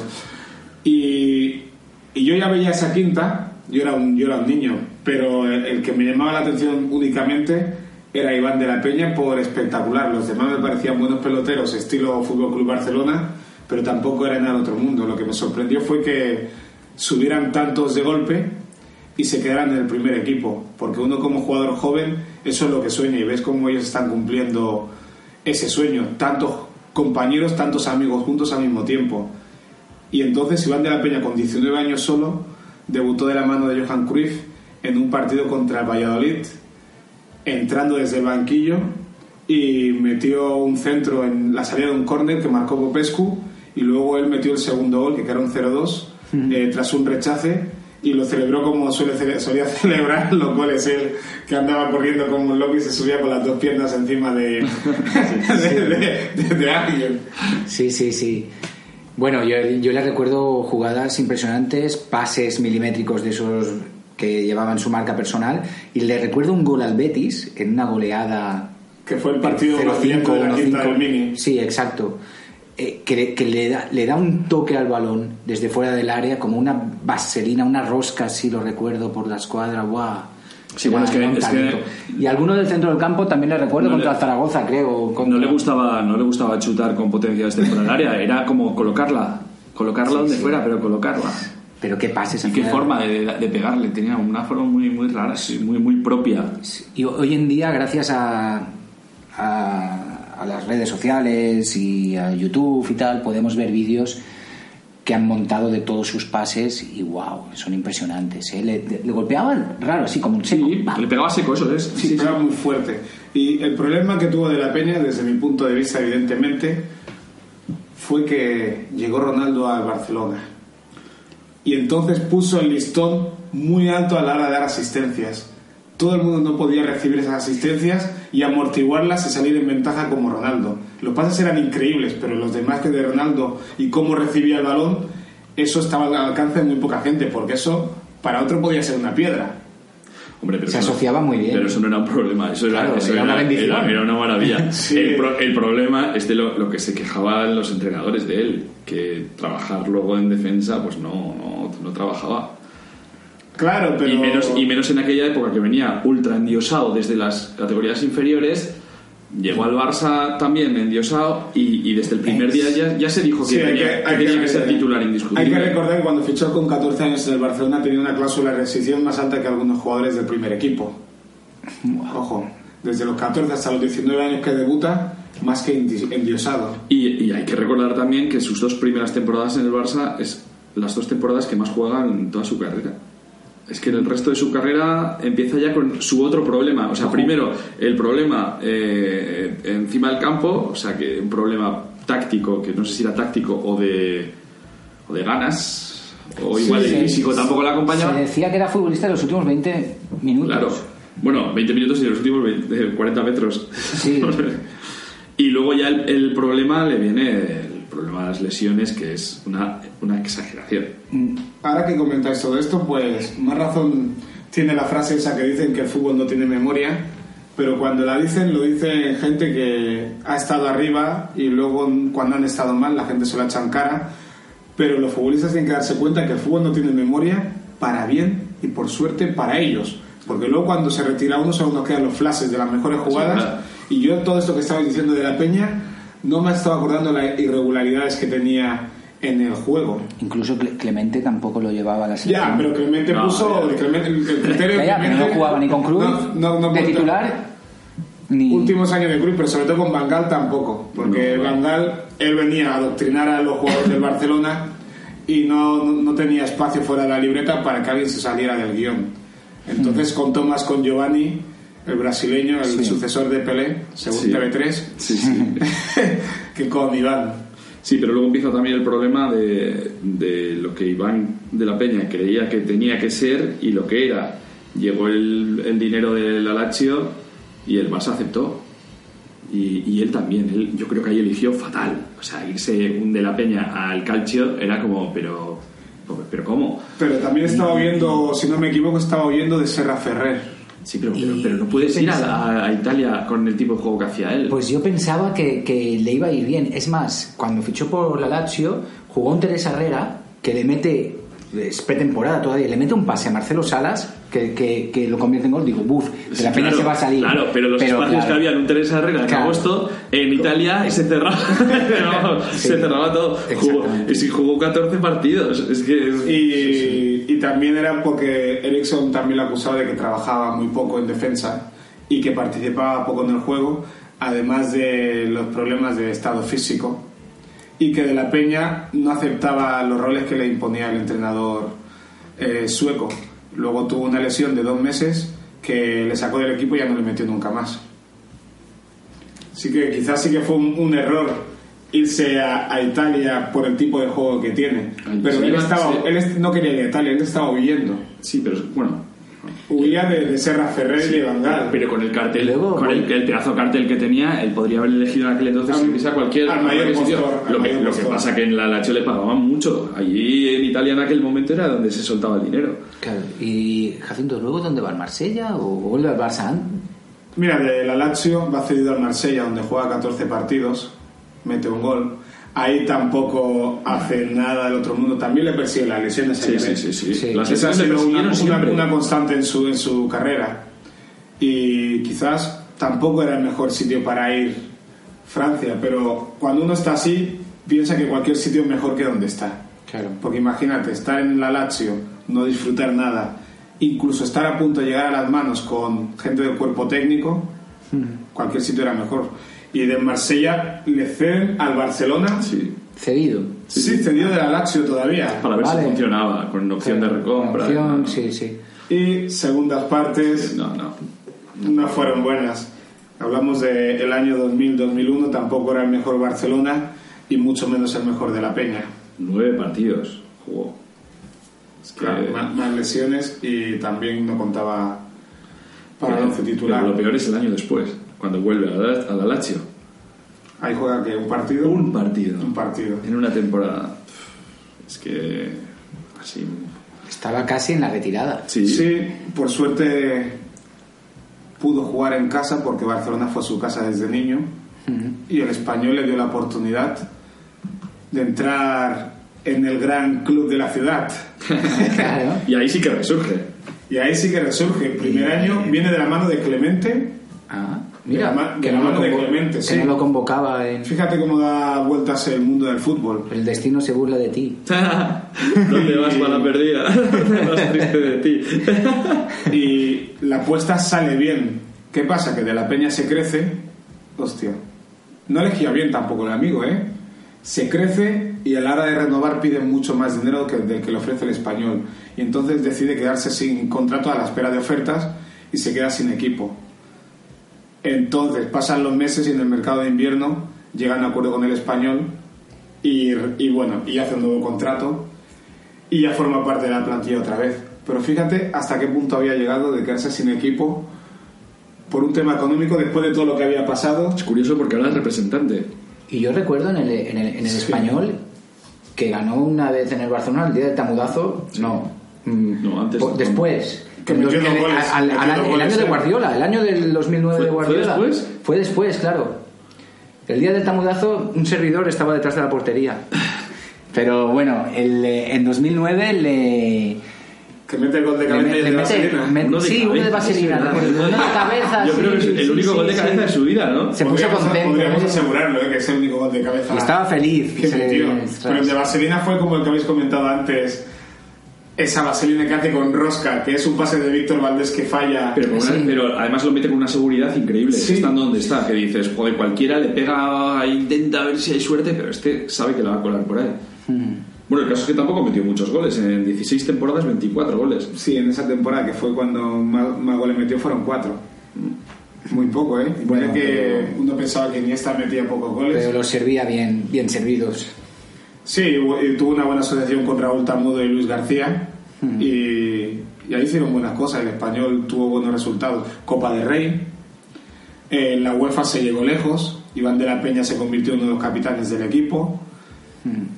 Y creo que al final Iván de la Peña es más perico que otra Sí, cosa. parece Porque que es el sí. único sitio donde ha podido sentir como su casa. ¿Está de representante? Sí, ahora está con Me Puyol. parece que con Puyol, sí. Con Puyol. Sí, es el representante, entre otros, de Aleñá. Se llama, ¿no? Así, Aleñá. Este, Este chaval, chaval, que- que a ver si, si explota, ¿no? Sí. Si le dejan también explotar. Porque...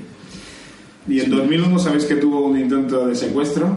Sí, No, sí, sí. yo no, recuerdo ¿no? en su garaje, ¿no? Sí, en su garaje había unos tipos ahí observándole dentro de un coche y por muy poco no, no le secuestraron. Dos que se leyeron el TV de Super López.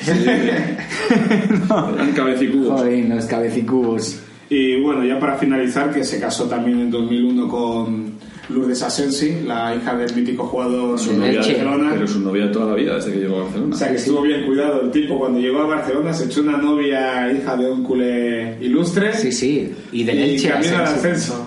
Tanto que las malas lenguas decían que Iván de la Peña no socializaba mucho porque su mujer no le dejaba. Sí, me había olvidado de eso, también lo había escuchado. Como Bodo Igner. Sí, no, como Godoy y como Schuster antes de Schuster acabar ya también la tenía acabar de Herrera eso también. y dejarlo. Pues Pero sí. bueno, en el español de Gua- eh, Guardiola, digo, de la Peña llegó a tener pues seis entrenadores en todas las etapas, siete entrenadores. Son muchísimos. Tampoco un juego como el suyo necesita de muchísima confianza. Quema el banquillo del español, ¿eh? Sí. Arde. Temas económicos también. El español es. A ver si llega pronto alguno de estos que hemos, que hemos hablado antes en Once Histórico. Estaría bien, ¿no? ¿A dónde? Al banquillo del español. Podría entrenar Oscar, Jordi Cruz, Roger, uno de estos. Bueno, Puede ser, puede ser. No soy, no soy muy fan de. Nando, Nando no. ¿eh? Nando, a Nando no le veo. Nando ya no lo tengo yo Yo visto creo por que en, en los tiempos modernos. Dejó el mundo del fútbol una vez que se retiró. No. Sí. Con la buchaca bien llena. Y se dedicó a montar Ikea.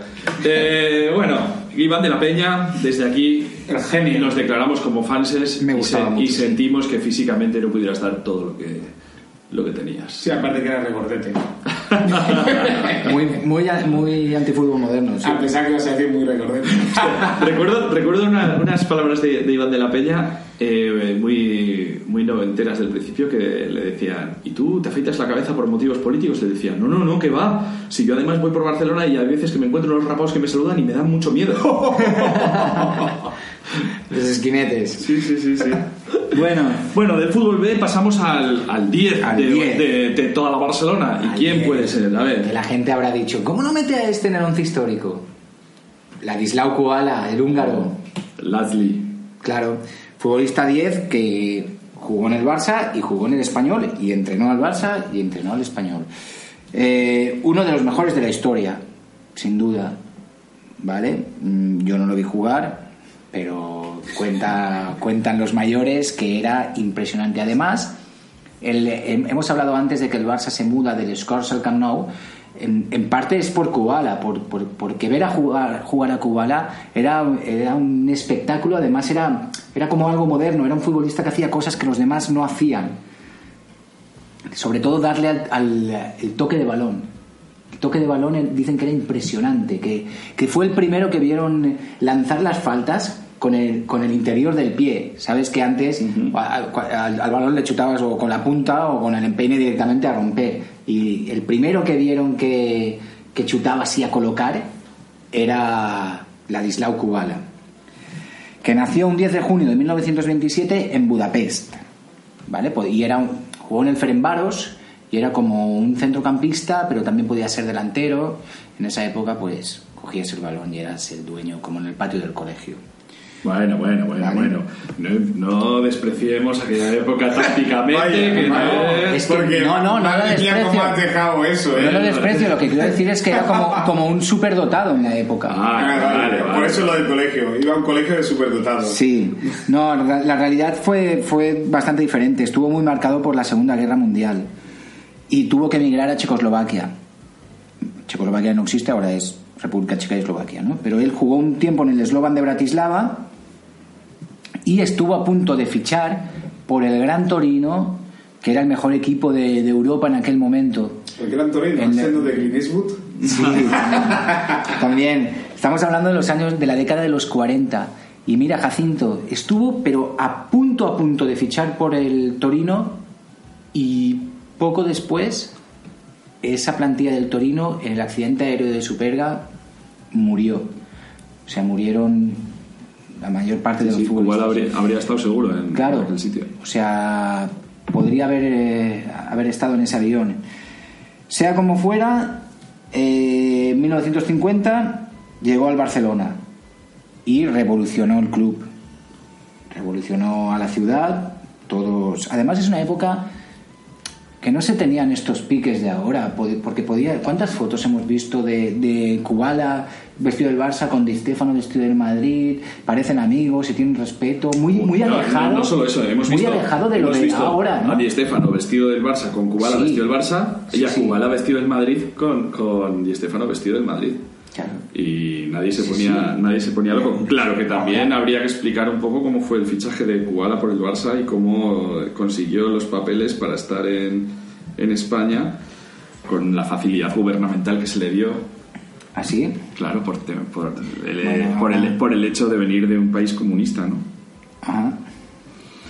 Bueno, en el Barça estuvo del 50 al 62, ganó un montón de títulos, se le resistió tan solo la Copa de Europa, que la pudo ganar en aquella En final. la final de los, de los postes, los ¿no? postes. Que por eso se cambiaron los postes cuadrados Postes a- cuadrados a pasaron a postes redondos para que redondos. ganara el Barça Sí. y, y aún así ganaba. aún, así, aún así hubo que esperar otros 30 años.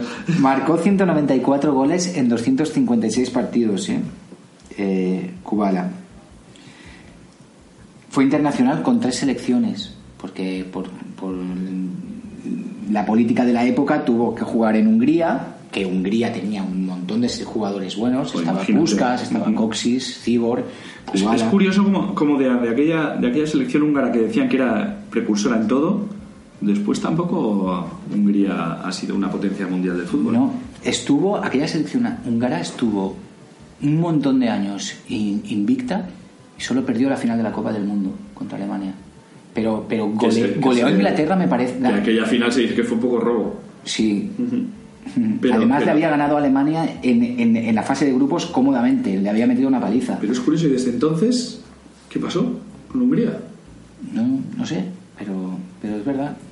Alguna aparición en algún mundial, me parece que en España estaban, sí, en España estaban, pero no. Muy poco, muy poco. Muy poco. Habría que futbolistas rastrear a nivel político que pasó durante... Uf, han pasado muchas cosas. Pero, pero en Hungría han pasado cosas desde toda la historia, desde la Edad Media o antes. Y bueno, jugó en el español, después, ¿ves? Se pasa del Barça al español. 62 al 65 juega en el español. Luego estuvo en el Zurich, en el Toronto, se retiró en Canadá. O sea, juega, juega en el español hasta los 38 años ya. Sí. Sí, sí. Además, era también un aventurero, luego como seleccionador, como entrenador, ha, ha sido seleccionador de Paraguay, de Arabia Saudí, estuvo 11 años como entrenador de España, de la selección Sí, española, es fue de, de los que más, ¿eh? Es el segundo que más. Y bueno, y, y este es Kubala. Luego también se cuenta de como sus capacidades sociales, ¿no? O sea, siempre se dice que social, que, social, que Kubala era, era muy cercano al, al, al pueblo, de, a la ciudad de Barcelona. Sí, sí, él se y, por consideraba- eso, y por eso consiguió esa fama de, de un tío majo, un tío que, que invitaba, un tío que, que frecuentaba bares. Sí. que- Él, él decía que era un barcelonés de Budapest. sí. Sí. Tan bueno, lo de invitar y tal, también tenía cierta fama de empinar el codo un poco. A ver, eh, no, Es verdad. no quería, no quería llegar a ese punto. No quería. El amigo Miguel lo estaba eh, ocultando para dejar todo esto de... Bueno, venga, pero síguete con cariño. eh, No. Los futbolistas no eran como antes. No quería llegar a ese No punto, pero como bueno, ahora. es que si, si, Aragonés tampoco, ¿no? Si se metía en un campo de fútbol, hacía lo que quería, pues se Sí. tomaba unas cañas de más. si te echas unas cañas de más, normalmente invitas. Claro, y luego se Tenía ponía a jugar y, y iba sobrado, iba sobrado, sobradísimo. Simpático Kubala, eh, muy simpático. Está la, la película aquella de. mm, Ay, ¿cómo se llama? Nos tienen que decir nuestros, nuestros becarios. Bueno, entre Busca Becarios cuento Sí, también un caso también muy particular que leí en el libro de Robert Enke, Una vida demasiado corta, que cuando él llegó a Barcelona venía para fichar por el español. Y cuando aterrizó en Barcelona le dijeron que el Barcelona también estaba interesado porque tenía crisis de porteros Sí. y el español le había pagado el billete y acabó fichando por el Barcelona. Wow. Esta historia también ha pasado alguna vez con, con Sevilla y Betis. Sí, Sí, es es verdad. verdad. Me parece que Biri Biri, Sí. creo que era, eh, también le pasó algo así. Que ya eh, subió al avión siendo del Betis y aterrizó siendo del Sevilla. Pero Nos, son nos cuentan nuestros becarios que la película se llama Los ases buscan la paz, de 1955. Y claro, es la utilización absoluta de la figura de Kubala como propaganda en favor de- del régimen franquista. Ah, claro, por- porque, claro, sí, es para verla, es curiosa. Sí. ¿Por, qué, por qué los ases buscaban la paz? Pues en este sentido, eh, cuentan eh, su, la accidentada huida de, de Hungría, de, de Kubala, cuando fue invadida por los soviéticos. Y claro, de- de- eh, producida en España, pues dices. En, esa época se hacían muchas películas, yo recuerdo también o- 11 pares de botas, ¿no? Sí, ahí- bueno, Zamora, Zamora, Zamora. fue precursor en esto, pero porque Zamora tenía además una planta, un tío alto ahí repeinado, guapete, y, Sí. y funcionaba mucho. Porque cuando Di Stefano actúa, es como Alfredo, eh, vocaliza un poco. Pero es, es para verla, es para ver eh, los ases buscan la paz, para entender un poco cómo, cómo era la época en la que quienes se decían que eran los malos y quienes los buenos. Yo creo que ha quedado bien. Fútbol B y fútbol y el 10 nos ha quedado Kubala y, y De La Peña. Dos buenos jugadores, ¿no? Sí, fantásticos. Jolín, Y yo además, Kubala no lo vi, pero... Los, los dos historia del, tanto del Barça como Como del español. español. Cierto. ¿Qué nos, qué nos ponemos ahora de música? Vamos con canciones azulgranas. ¿Otra Una- azulgrana? Una versión de eh, Sau, un grupo catalán, pero en, este- en esta ocasión habla del Barça. Barça estic boig per tu. O sea, Bar- Barça, estoy loco por ti. Exacto.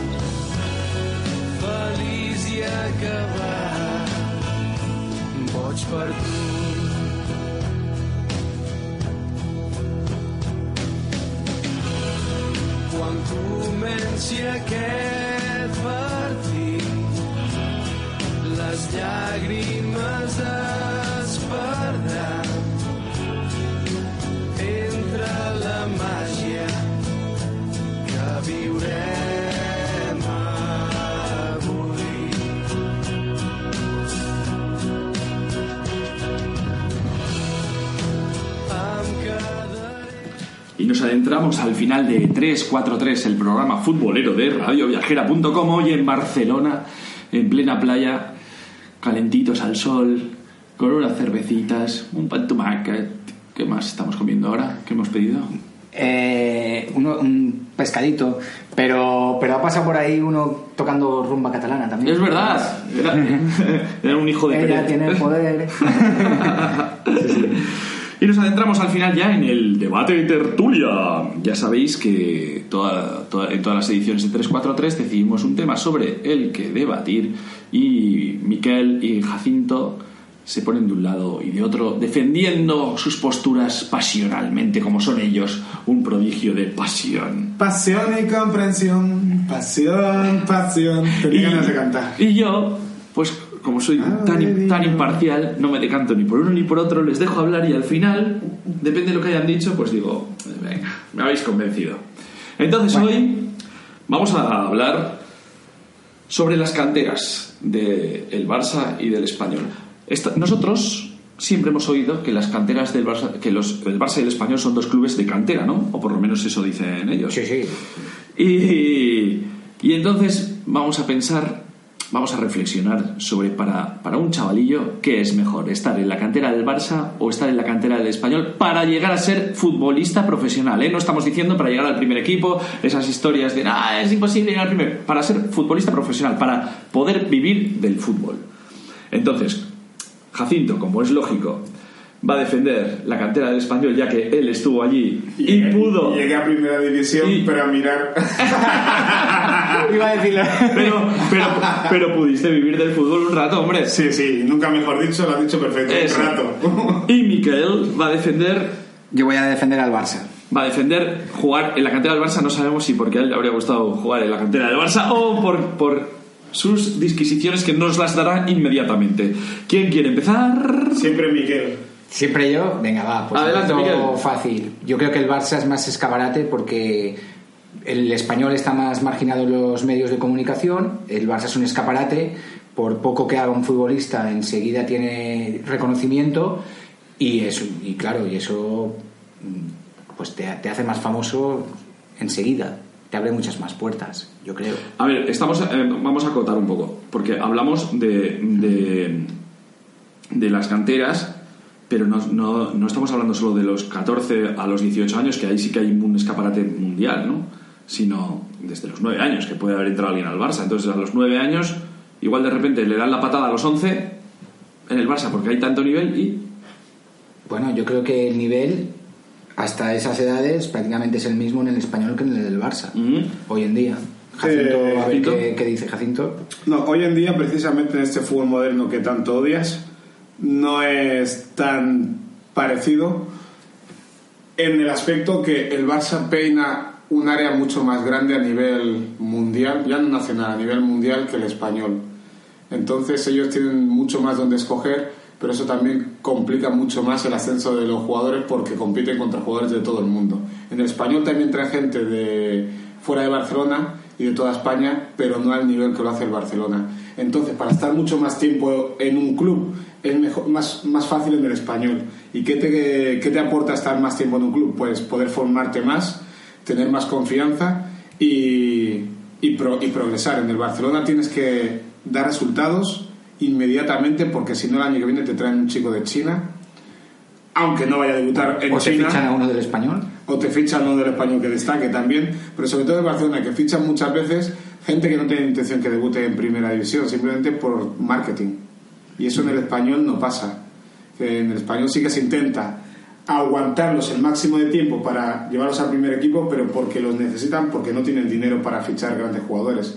En cambio, el Barcelona sí que puede permitirse el lujo de ir probando jugadores. Claro, pero en el momento que están, estás en un vestuario con grandes jugadores, tú también aprendes más a ser un gran futbolista. Y, y- y a ver, si, si tú mantienes el nivel, yo creo que es más fácil llegar a ser profesional en la cantera del Barça que no en la cantera del español. Claro, de ahí, hecho, estamos, ahí estamos en la dualidad esa de progresas más teniendo compañeros muy buenos, así no te quedas estancado, o la confianza de saberte titular siempre e intocable te hace progresar más. Claro, yo podría cambiar la pregunta y en vez de progresar más estando con compañeros muy buenos, preguntaría si progresan más estando en un equipo muy bueno, en un grupo, en un conjunto, más estable.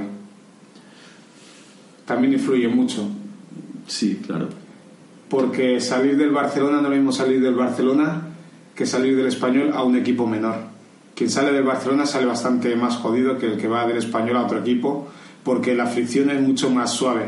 Es mucho más fácil salir de la burbuja del español que del Barcelona. Del Barcelona pasas de la excelencia, puedes pasar a la mediocridad. Bueno, pero hay futbolistas de la cantera del Barça repartidos por, por, por toda Europa, ya no digamos por toda España, incluso también en, en- en el primer equipo del español. Sí, el escaparate, el escaparate es mayor, pero... Pero el escaparate que- final puede ser, ¿no? Puede ser lo que dices, o sea, el escaparate de, de los que ya han llegado a, a cierta Sí. edad. En cambio, en el camino, probablemente sí es verdad que se hayan quedado muchos tocados de decir, oye, me han echado del Barça, mira, a mí ya el fútbol que pasa a no a un Sí, segundo es- plano, es- sino a Está bien a- que, que especifique Julio lo que dices, que los que están, llegan hasta el último, el penúltimo escalón, sí que tienen más escaparate, pero todos los de abajo no. No, no encuentran mejor acomodo en segunda B o en segunda A. Les cuesta mucho más. Es que, ti- es que tiene que costar, claro, salir de, de la masía a, a jugar en el... Un estilo de juego tan diferente, el del Barcelona, tan identificado, para irte a jugar a Lorca o a cualquier otro lado, cuesta Mm, mucho. Esa parte es interesante.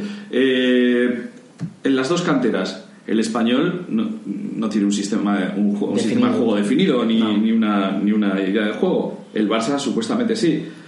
Entonces, para esos jugadores ya no hablamos de mentalidad, ¿eh? de la mente, de lo que les cuesta personalmente y tal, sino futbolísticamente, tácticamente. ¿Es más fácil para un jugador del español acomodarse a cualquier equipo o a uno del Barça? Eh, yo, yo pienso que a uno del español, pero Yo también, pienso que también, es, ¿eh? también es cierto que no son más brillantes los que salen del español. Entonces ellos aspiran a una carrera más estable en equipos menores y los del Barça aspiran o a equipos normalitos o a equipos excelentes. Pero los que llegan a equipos excelentes son muy pocos también, porque tienen un estilo de juego tan definido que van cedidos a primera división y, y no destacan. Yo, yo pienso, pienso lo mismo que Jacinto ahí.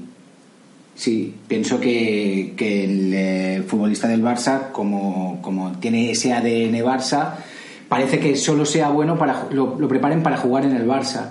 Y, y cuando se, des- se va a otro equipo, pues le cuesta más. Aún así, siempre va Sí. bien tener a un ADN Barça en tu equipo. Sí, todo- y hay, todo- muchos, todo- hay, hay muchos equipos que dicen, todo el mira, mundo los quiere. claro, Claro, porque como los del español ya los tienen ellos en su propio equipo y uno no dice que llega del español y se emocionan. Si dice que viene del Barcelona, sí, Sí, que se pero, emociona. pero luego el resultado es el que dice Jacinto, o sea, muy pocas veces destacan. Es que a mí, por ejemplo, hay una, un- hay una de las declaraciones de, de jugadores o de exjugadores del Barça que, que me repele. Cuando empiezan a hablar de fútbol y dicen, no, yo jugaba de 6, de 3, de 4. No, o sea, pero por favor, o sea, estáis hablando, de- estás hablando de los dorsales asignados En un sistema de juego concreto en el Barcelona a partir de, de Cruyff. Pues no salen de ese discurso. Y no, no, y claro, y es, y es como, eh, chico, eh, si quieres además luego ganarte la vida como entrenador, olvídate ya de esto. Y entonces empieza ya a pensar que eh, el 6 juega de tal, el 8 de tal, el 8 de cual, o sea, y, sal, y más en el fútbol moderno de que ya los dorsales no importan nada. Exacto.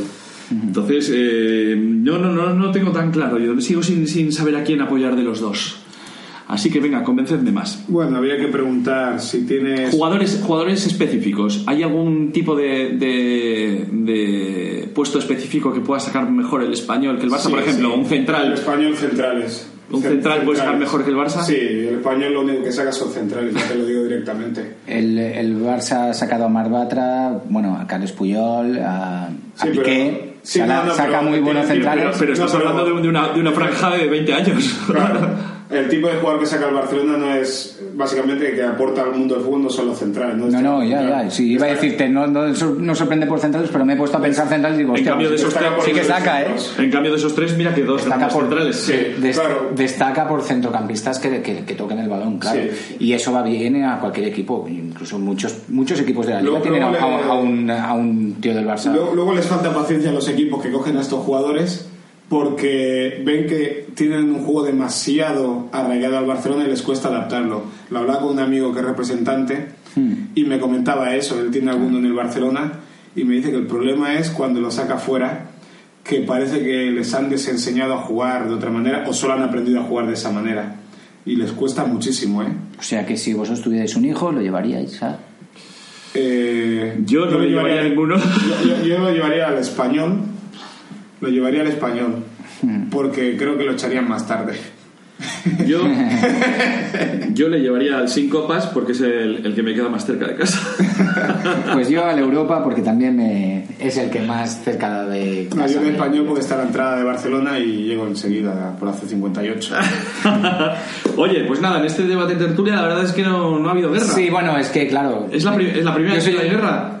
Es que le prácticamente le he dado la victoria. Él es- él Ni tiene mucha no, experiencia. No, no, no, yo no. no, no mucha no creo que- experiencia y la verdad es que es un placer escucharlo siempre no, que habla de canteras de, no, de escucha, clubes o de... Escucha, no, no, yo no creo que, que hayamos sacado una conclusión clara que si es mejor Es que sitio es que u otro porque no la hay. No hay. Pero mira, ya os aviso que voy a robar este, este trozo de audio para mi podcast privado.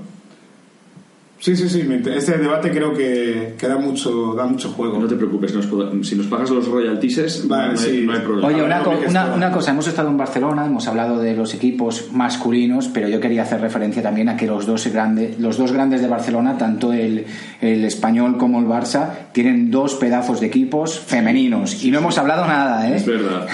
Eso, eso queda, queda en nuestro dedo. Sí, sí, sí. Sí. Sí, sí. Haremos Dos, un- dos un grandes. Jugadorazas, Un, un impresionante. programa especial para ellas. Exacto. Pues nos vamos a despedir desde Barcelona porque queremos bañarnos ya en la playa.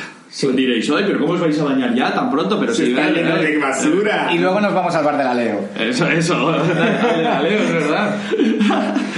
Así que muchas gracias, Miquel Bombo, por haber estado con nosotros, como siempre. Gracias a vosotros. Muchas gracias, Jacinto, por haber estado con nosotros. Gracias a vosotros. A mí no me doy las gracias porque quedaría un poco raro, pero a los que sí os damos las gracias es a vosotros, radio escuchas queridos, por todos esos mensajes que nos mandáis durante la semana, esos emails y esos WhatsApps. Así que algunos ya sabemos que tenéis nuestros teléfonos privados.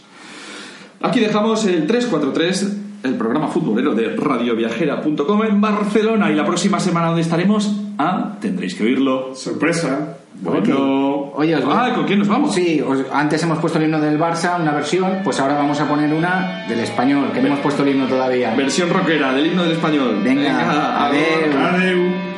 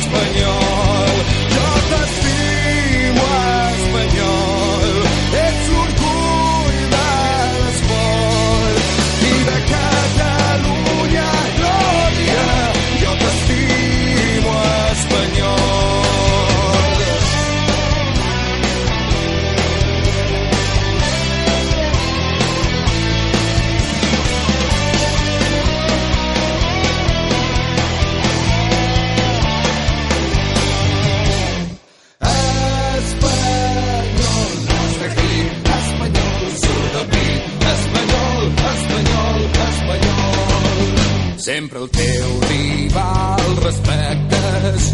ten resó del nostre anel, però al damunt de la gespa no hi ha cap de més